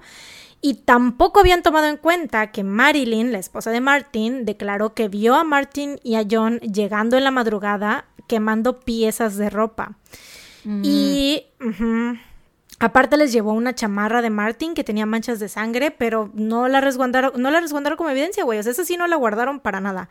Eh, además, un refrigerador donde tenían partes de evidencia, o sea, ya como que, eh, o sea, no sé, supongo que los pedazos de tela o, cosas donde podían este, tener potencial ADN, eh, lo apagaron, güey, ese refrigerador después de algunos años, así como de, no, pues este caso ya se enfrió, ya vamos a apagar todo y ya, bye, hasta luego, buenas noches, adiós, o sea, Güey, pésimo servicio.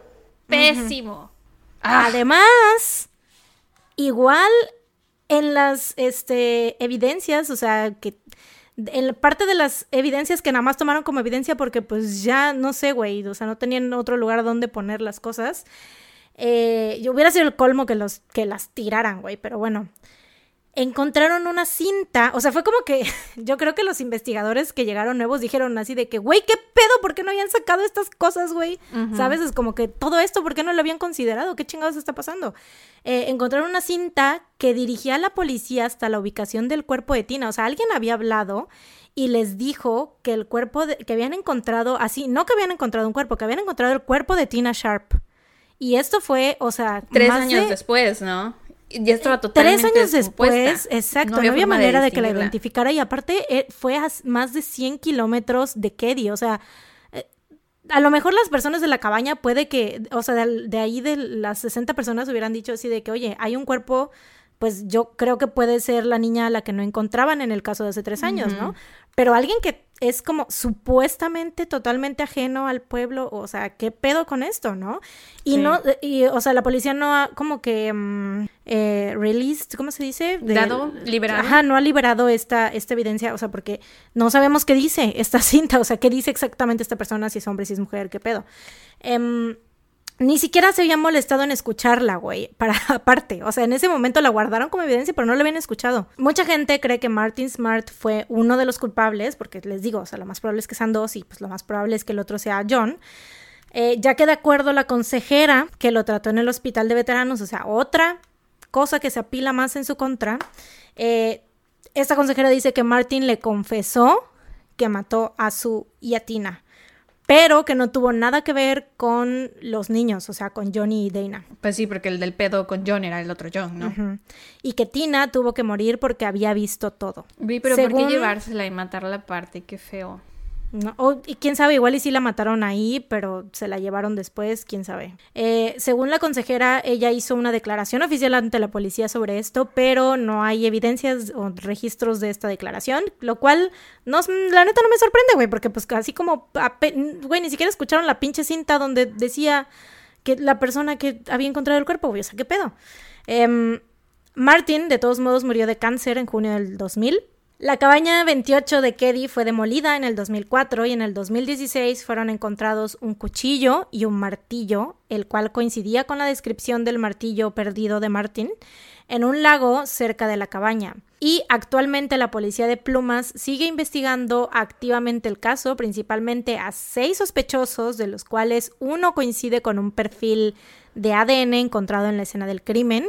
Y dicen que cada vez se sienten más cerca de resolver este caso y declararon que hay personas de interés que aún viven, que conocen o participaron en este crimen y que deberían de estar preocupados. Pero Paul Holtz dice, eh, o sea, en el episodio de The Murder Squad dijo que él sabe qué persona es porque, o sea, como que, o sea, la policía le, le, facilitó los datos. Obviamente, güey, es el poderosísimo. Presumido, es el más poderosísimo. Qué presumido, ¿por qué no se Pero espérate, espérate, él sabe, o sea, es que lo dijo por algo, lo dijo porque él sabe quién es esta persona, pero que neta, neta, neta, que le creamos que no, esta persona no tiene nada que ver, o sea, esta persona no está involucrada en los asesinatos.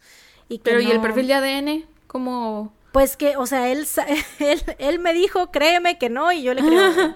y le creo, le creo, le creo. No, pero él dice que, o sea, como que no puede revelar las razones del por qué, pero eh, Tal vez fue uno de los niños, o sea, el perfil de ADN de uno de los niños y por eso dicen. ¿Quién sabe? O, de alguien, ajá, o de alguien que en aquel momento, que en aquel entonces era muy joven o no sé, porque ves que te digo que los niños entraban y salían de las cabañas todo el tiempo, entonces, quién sabe, tal vez era uno de los otros niños o una persona que tenía una coartada muy, eh, muy viable o qué sé yo, pero la cosa es que Paul Holtz dijo que esa persona con la que coincide el ADN de la escena del crimen no estuvo involucrada en los asesinatos. Mm. Em, Entonces nos quedamos en la ¿Se acuerdan que les dije? Sí. ¿Se acuerdan que les dije que eh, hicieran un pin en el comentario de la sábana? Sí. Pues nuestro poderosísimo Paul Holtz dice que esto es como un indicador de que el perpetrador conocía a su... Tenía una conexión con ella. Y o, o, conocía o tenía esa conexión, o al menos él sentía que tenía esa conexión, eh, y sintió algo de arrepentimiento o vergüenza por lo que hizo y por eso le tapó la cara. Y puede ser Martin porque tenía un crush con ella, esa es la teoría. Esa es la teoría.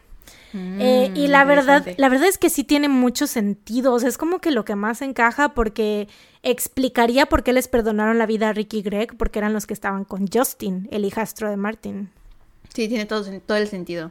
O sea, ya cuando se van apilando todas las cosas, que dices, bueno, a lo mejor una puede ser coincidencia, pero todas no puede ser. Así es, pero aún así, pues este caso sigue sin resolverse. Mi teoría es, hear me out, eh, que esta persona igual, o sea, lo más probable es que fuera Martin o si no, otro de los, de los habitantes de las cabañas, pero que iba buscando a Sue con un motivo sexual, porque aparte, otra cosa que dicen es que, o sea, no había claros signos de violencia sexual, pero lo que dice nuestro poderosísimo Paul Lo de la ropa interior. Exacto, lo que dice nuestro poderosísimo Paul Holtz es que, o sea, para empezar la encontraron prácticamente desnuda. Esto ya, ahí ya es como que algo de, o sea, un indicio que esta persona quería verla desnuda, ¿no? Y, le otra, quitaron la ropa interior. Otra que le quitaron la ropa interior y la amordazaron con ella. Entonces, eso ya es un, o sea, el exponer su genitalia, eso ya es un sí, porque cosas para amordazarla en la cabaña debían haber. Por supuesto, pero funda de, tela o cualquier cosa, pero, servilleta, pero quitarle la ropa interior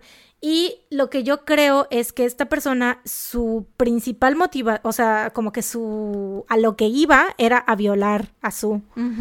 Pero, eh, o sea, y como estaban los niños durmiendo, a lo mejor pensaron que lo podían hacer sin que se dieran cuenta. Pero Tina, que era la que dormía con su, porque dormían en el mismo cuarto, a lo mejor se dio cuenta que su mamá no, pues no había entrado a, a dormir y a lo mejor se paró para ver qué, qué le pasaba a su mamá y encontró a esta persona violando a su. Entonces, esta persona dijo, no, pues la, ya la tengo que matar porque vio todo, ¿no? Que eso Oye, fue ¿no lo se que supone que este supuestamente pueblo era... Martin. ¿No se supone que este pueblo era supuestamente súper seguro? ¿No lo dijiste en algún momento? Eso sí, porque se supone, toda la gente dormía con las puertas abiertas. Pero pues había un depredador en ese pinche pueblo, güey. Y te digo, o sea, Uno o muy dos. probablemente, uno o dos, y muy probablemente te digo, según yo, eh, o sea, su, como que lo- a lo principal que iban era a violar a su, ¿no? Sale mi teoría, again, les digo, tómenselo como con un grano de sal porque esta es mi teoría. Em, sale Tina, presencia el- la violación, deciden que la tienen que matar y en eso llegan de la fiesta este, Johnny y Dana. Y pues como ellos ya eran adolescentes, o sea, ya tenían 17 y 15 y cosas, seguro se les pusieron al brinco, así de que, güey, ¿qué chingados estás haciendo con mi hermanita y con mi mamá, no? Entonces, muy probablemente se les hayan, o sea, los hayan confrontado y hayan creído que a lo mejor podían con ellos, pero pues claramente no pudieron y los tuvieron que matar, porque aparte, o sea, todo fue muy violento, ¿no? O sea, como los golpearon, los acuchillaron a todos, a todos los golpearon y los acuchillaron, o sea, fue algo extremadamente violento, entonces yo siento que tal vez, y, y por las marcas de cuchillo en la pared, siento que pues muy probablemente existió una lucha, ¿no? Que se defendieron a lo mejor. Entonces, pues, esto es lo que yo siento que pasó y estas personas, pues, lo que sí no sé es como por qué, tal vez se deshicieron del cuerpo de Tina antes de, de regresar y tener a, o sea, no sé, quién sabe, pero bueno. Pues es que no, no hay forma de saber, porque aparte como se encontró tanto tiempo después, Ujú, Y como todas las cosas, o sea, te digo, eh, Paul estuvo Holmes decía... mal manejado. Sí, Paul Holmes dijo a mí, prácticamente él dijo, si a mí me hubieran dejado ese caso, si yo hubiera estado en ese caso, yo sí Estaría hubiera- resuelto. casi, Oh. casi, casi, casi. Ay, no, no dijo eso, no dijo eso, no dijo eso, dijo que él a lo mejor pudo haber hecho una reconstrucción de los hechos, porque habían muchos elementos que podían, o sea, que, que lo podían haber Él hubiera ayudado, resuelto ¿no? el caso. queda obvio Él lo hubiera resuelto, obviamente. Claro, claro, claro. Obviously. Nuestro, nuestro poderosísimo Paul Holmes todo lo puede. Lo amamos. Pero bueno, eso es todo por el caso de los asesinatos en la cabaña de Keddy. Mis fuentes Ah, pues fueron. muy bien. Mis fuentes Perdón. fueron el episodio de Keddy Cabin Murders del podcast The Murder Squad, el video de Disturbing Murders at Keddy Cabin de BuzzFeed Unsolved, que de hecho los vatos van a la cabaña, güey. Ese fue el Y que había visto. El episodio de, de The Murder Squad no lo he escuchado, pero el video en YouTube sí lo había visto. ¿Te acuerdas que te dije, si te digo de dónde lo saqué, vas a saber qué caso es? Sí, Porque dije, güey, sí hubiera adivinado. 1981, si te digo, dije, si te digo que vi el, el video de, de BuzzFeed Unsolved de este caso, ya vas a saber cuál es. Y sí, efectivamente, güey, este es, ya ves que van, pero me dio mucha risa, güey, porque fueron y fue como de, verga, vámonos de aquí. y siento Que que, creo que eso es lo que... Tú o yo. tú. Ok, creo que eso es lo que nos pasa a muchos que decimos así como de, wow, sí me gustaría ir a lo mejor a una casa donde ha pasado algo así, pero a la mera hora, güey. Eso iba a decir. Patitas, ¿para qué las quiero? Eso iba a decir que si tú y yo estuviéramos en esa posición, lo- hubiéramos hecho exactamente lo mismo, o ni siquiera hubiéramos ido. O sea, hubiéramos, ido en el llegado coche. a lo mejor. Sí, en el coche y, así de, mm, ¿sabes qué? Eh, ¿Estamos not, porque aparte se ve que como, queremos hacer esto? se ve súper creepy todo, porque estas, las montañas, o sea, el bosque, y muy seguramente hubiéramos dicho, güey, no, no, no, es, el asesino está por aquí, vámonos. Sí, sí, sí. Esto no suena como que es una buena idea. Sí, y estos vatos igual, así, por eso me dio mucha risa, güey, ¿no? Que, o sea, se vieron, porque es- estaban como unos escombros y ellos dijeron, güey, ¿serán estos los escombros de la cabaña 28, no sé qué? Oye, Y sí, aparte toda fue la así energía. como- Sí, los dos estaban así como de, güey, no, vámonos ya. Sí, sí, sí. Sí, sí lo sentí, pero aparte me da mucha risa esos güeyes, neta puedo pasarme horas viendo. Son muy chistosos, sí. Sí, son muy, muy chistosos. Eh, el artículo Investigators allude to a break in the Kerry Cabin Murders de Medium.com. El artículo Inside the Kerry Murders, The Confounding Quadruple Homicide at Cabin 28 de allthat'sinteresting.com y Wikipedia. Muy bien. Pues muy buen it. Sabía cosas del caso, pero no, no sabía tanto. Wow. Lo hiciste muy sí. bien. Gracias. I'm proud of you, man. Thank you. Así que díganos Ojalá ustedes qué creen. sí lo ¿Quién resuelvan. creen? Exacto, sí. Porque sí hay, sí hay evidencia. O sea, fue tratado con las patas, pero sí hay ADN y sí hay evidencias. Entonces, pues ya no están tan bien preservadas como antes, ¿no? Pero Se puede. Se puede. Tal vez se puede, sí. Y eso es lo que dice Güey. Y de hecho en el pinche episodio de Murder Squad, al final, güey, ¿sabes qué dicen? Así de, si necesitan ayuda, no duden en llamarnos. O sea, güey, si pinches Paul Halls te ofrece su ayuda, güey, ¿cómo Así la chingados? O sea, tiene, güey. si yo estuviera... Big Dick Energy. Es, güey, es, as- así es, as- es, güey, es. Eh, Big Dick Energy. Güey, si yo estuviera, si yo fuera investigadora de algún caso, güey, así, o sea, por ejemplo, aquí en México, güey, que estuviera sin resolverse, no mames, si Paul Holtz dice, te ofrezco mi ayuda, güey, yo en ese momento me estoy comunicando y le estoy diciendo, güey, ven aquí en este momento y resuélveme el caso. Sí, pero también te O imaginas sea- los egos de los Ah, investigadores. claro. O sea, el saber que Paul Holtz es famoso y es tan querido por la comunidad que está interesada en los crímenes reales. y que muy probablemente vaya y resuelva el caso en el que tú no has podido resolver durante tantos años. Yo creo que debe ser así como de, oh, la verga, güey, no, o sea, Sí, de, no, Holtz, no, yo puedo". quítate, yo puedo, yo puedo.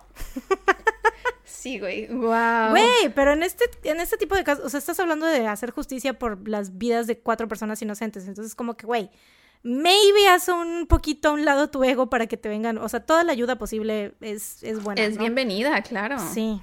Pues muy bien, excelente trabajo. Gracias. Un episodio más, bien hecho. Lo Ahora, logramos. este, dato feliz o recomendación feliz. ¿Quieres tú primero? Ok, yo tengo dato feliz mezclado con recomendación feliz. Eh, como dije al principio, parte de mi, mi recomendación feliz es este, la serie, bueno, el K-drama Crash Landing on You o Aterrizaje de Emergencia en tu Corazón, que es el que Mariana y yo empezamos a ver hace como un mes y medio o dos meses, no sé, está en Netflix, les recomendamos, está muy bonito. Y mi dato feliz es que mi hermana Pilo está aquí, acaba de llegar aquí a la casa, entonces vamos a empezar a ver Crash Landing on You juntas, que Otra espero vez. que le guste. Y por cierto, este, me dijo, porque llegó hoy a las 4 de la tarde, ¿no? Entonces me dijo, ¿y a qué hora grabas? Y yo así, no, pues como a las 5 más o menos. Y me dijo, ¿y puedes estar ahí cuando grabes? Pilo tiene 30 años, ¿eh? Tampoco crean que es una niña que dice, ay, voy a estar contigo cuando grabes. No, tiene 30 años. No, 31 creo, no sé. Este, a ver, el punto es que me dice, ¿puedes estar ahí cuando grabes? Y yo así, no, no, no puedes porque, pues, o sea, solo tengo un par de micro, de audífonos, no vas a escuchar cuando Mariana esté diciendo algo. No importa, yo me puedo imaginar la conversación, que quería estar aquí. y Ay, cuando grabemos en persona hay que invitarla. Ahí ella Sí, sí, sí. La podemos invitar, sí, sí. Este, ya, esa es mi, mi Y recomendación. aparte así, eh, así practicamos así con, con nuestra audiencia para cuando hagamos nuestros live shows. Ándale, sí, sí, sí. Este, y ya va a estar aquí hasta, hoy es sábado por la noche, va a estar aquí hasta el martes o miércoles. Y ya. Es, ah, bueno, y ya dijimos que el viernes sale Butter, que es el nuevo sencillo de BTS. Entonces, esa es mi dato feliz también de aquí. Adelantado. Ajá, adelantado. No ha pasado, pero ya me hace feliz. Y ya. ¿no te hace feliz la entrevista, que hoy salió la entrevista de Jimin de la Rolling Stone? Sí, pero no la he podido leer. Te dije que iba a ser mi premio hasta el final. Entonces, como no hemos terminado, nada más leí un cachito de un, un pedacito que vi en Twitter y ya, eso fue todo. Pero sí, ya la quiero leer. Mm, qué emoción. Ya sé. ¿Cuál es el tuyo? O tu recomendación feliz. Yo tengo, chavos, dos recomendaciones felices. O sea, tengo más, pero solamente Chavos. Chavos. ¡Uh, chavos! Uy, chavos, no, hombre, ¿qué, qué creen, chavos? Les traigo, uff, tremendas seriezonas, joyonas. Eh, una ya la recomendé la semana pasada en el episodio de Patreon, eh, que nos estábamos teniendo problemas. ¿Invincible? eh, ajá, Invincible. Estábamos teniendo problemas técnicos, entonces probablemente como que ni me escuchaste bien. Ah, bueno, no, pero cuando No, lo sí, editaste sí alcancé ¿no? a escucharte. Fue los, primer- los problemas técnicos empezaron justo cuando diste la tuya e iba yo a empezar la mía. Sí. bueno, esta serie es animada, es original de Amazon Prime. Eh, trata sobre un morro de 17 años que su papá es como un superhéroe superpoderoso y la madre y a él este como que le llegan los poderes ya muy tarde, pero le llegan cuando tiene 17 años y pues al principio tú dices, ay, ¿qué pedo con esto? Esta historia ya la vi, ya la he visto muchas veces, ¿no? Super escuela de héroes de Disney Exacto, Channel. Totalmente. Pero después pasa algo al final del primer episodio que te quedas así de what the fucking fuck y la quieres seguir viendo. Y ya eso es todo lo que les voy a decir. Está muy épica, eh, sangrienta y todo lo demás es del creador de, The Wal- de uno de los creadores de The Walking Dead y está muy chida. La otra recomendación feliz que te tengo es una miniserie que acabo de terminar hace ayer, ayer en la noche la terminé. Se llama Fatma, es una serie turca de seis episodios. Ya sé, soy internacional, soy tan conocedora. Mi abuelita veía novelas turcas o egipcias, Ah, pues no sé. esta, güey, pues esta es serie turca. Eh, pero no mames, está muy buena. Son seis episodios, o sea, te la echas así. Y es una historia de una, o sea, es una señora que está ella buscando a su marido, o sea, ella, em, aparte, o sea, está en una comunidad súper machista, o sea, como que nadie la toma en cuenta, güey, nadie la escucha, nadie la valora, nadie, o sea, la, la ningunean todo el tiempo, güey, ¿no? Entonces es como que este, em, pues enfrentarse a este machismo y como, y también ella enfrentar em, cosas de su pasado, cosas que muy traumantes que le pasaron de niña, este, pedos que tienen con su, con su hermana. Eh, y con su esposo y con su hijo que se murió. Entonces está, no hombre, ah, buenísima. O sea, porque tú la ves y Fatma es como una persona súper. O sea, la ves como muy tímida, muy así retraída, muy de que incluso hasta como, no sé, triste, ¿no? Todo el tiempo y muy así como mm, indefensa, ¿no? Pero después empieza a hacer cosas que dices, verga, está, güey, qué... Sí, que dices, a huevo, a huevo, sí, güey, quémalo todo. Get her. Literal, güey, así como de quémalo. Eh, y sí, o sea, se los recomiendo muchísimo. Está como, tiene como mucho eh, este suspenso. O sea, estás así como que todo el tiempo así de que verga, ¿qué va a pasar ahora? Eh, y les digo, se le echan súper rápido, son seis episodios nada más. Y, o sea, li- literal empieza y termina, o sea, es miniserie. Em, Literal, empieza y termina. o sea, no va a haber más temporadas, pues. Ah, ok. Entonces, este, sí, se los recomiendo mucho. Aparte, abran su panorama, vean cosas ¿En internacionales. dónde dijiste que está? ¿En Netflix? Ah, es de, es de Netflix, sí, es de Netflix. Ok. Y sí, abran su panorama, vean cosas este, de otros países, porque hay muchas joyas escondidas por ahí si se quitan tantito ese estigma de, de los subtítulos, como dice, ¿cómo se llama? El director Bong Joon. Bueno, Bong- que de hecho nosotros como personas que hablan español, ver cosas en inglés ya es ver cosas internacionales, ¿no? Pero supongo que te refieres a Claro, del pero otro pues, lado del mundo. Exacto, ¿no? porque todo lo que hacen los gringos en Hollywood está súper normalizado en todo el mundo, ¿no? Es como que el referente que todos tenemos, así de ves películas, ves los Avengers, ves etcétera, ¿no? O sea, todo lo que está Los Avengers. es que es lo primero que se me viene a la mente La- siempre. el- sí, Siempre es mi referente. Big Cinema. o sea, ves como que los blockbusters de Hollywood, ¿no? Pero o sea, hay muchísimas más cosas y hay cine internacional, o sea, de todas partes del mundo, buenísimo y música también, entonces abran, abran sus panoramas, ese es mi, mi consejo del día de hoy, porque su amiga Mariana soy. ese consejo les doy porque su amiga Mariana soy. Así es. Muy bien, pues estoy orgullosa de nosotras, lo hicimos, un episodio más. Aparte quedó largo y sé que les gustan los episodios largos, aunque a Ujú. veces son un pain in the ass para editar y también para subir, porque tenemos cierto tiempo límite en nuestra plataforma en donde subimos los episodios. Este, pero pues bueno, este es un regalo también para todas las personas que apenas están encontrando nuestro podcast. Esperamos que les haya gustado este episodio y también si son de los que nos llevan escuchando desde hace mucho tiempo más. Muchas gracias por seguir aquí. Esperamos que les haya gustado el episodio. Sí, la neta- Recuerden ir a nuestro Instagram a ver las fotos y el video del túnel. Que Y ibas a, decir. Facebook también lo va Y a vamos. Facebook, y Recuerden a que ya pelamos Facebook y a Twitter Así porque es. ahí hay muchos memes y muchas cosas Y a interesantes. Patreon, porque Y necesitamos dinero Patreon. para nuevas sillas. Así es, el enlace está en la descripción para sillas que no crujan y no nos interrumpan cuando estamos grabando. Miren, miren cómo crujan nuestras sillas. Nos vemos tan idiotas cogiendo las sillas. ya, yo creo que ya se escucharon. Nadie nos vio, nadie nos vio. Eh, Solo la gente del FBI. que algo iba a decir. oh, mm, mm. Mm, estábamos Espero que diciendo me- si alguien me está viendo que sea Paul Holtz. Mm. I guess. I guess. Supongo. Algo iba a decir y ya se me Estabas olvidó. diciendo ah, que ya, ya, ya. que ya pelamos Que me Facebook. sorprende, no, me sorprende muchísimo. Hicimos una encuesta en Twitter hace unos días de que si nos habían, en qué orden nos habían empezado a escuchar, si desde el primero al último, Ay, si del último sí al primero. y la mayoría dijo que desde el primer, o sea, yo tenía en mi mente que iba a ser como que 50-50, ¿sabes? Así como que, ay, seguro hay mucha gente que nos ha eh, empezado a escuchar desde el último y que nos em, y se fue para atrás, ¿no? La gran mayoría nos empezó a escuchar desde el primer episodio y neta no saben cómo me sorprende que se hayan quedado. Oh, de verdad no saben el autocontrol que tenemos para no borrar esos episodios. Nos cagan. Aparte, o sea, es que la calidad de audio es pésima. y mi trabajo de investigación, el nuestro, que dicen esos primeros episodios. Nuestro ah. trabajo de investigación, güey. O sea, te recuerdo que llevé, o sea, el caso que me persigue de la asesina emo, güey. Ese caso me seguirá persiguiendo para toda la vida, güey. O sea. Güey, pero ¿sabes qué? Tiene todo el sentido del mundo que nos escuchen así, porque yo todos los podcasts que escucho, yo que soy mucho de escuchar podcasts, todos los escucho del primero en adelante. O sea, me voy del más antiguo al más reciente. Todos los escucho así. Aunque no te da como que no dices, bueno, igual y si el primero está como así, supongo que va a mejorar, ¿no? Ajá, sí, sí, sí.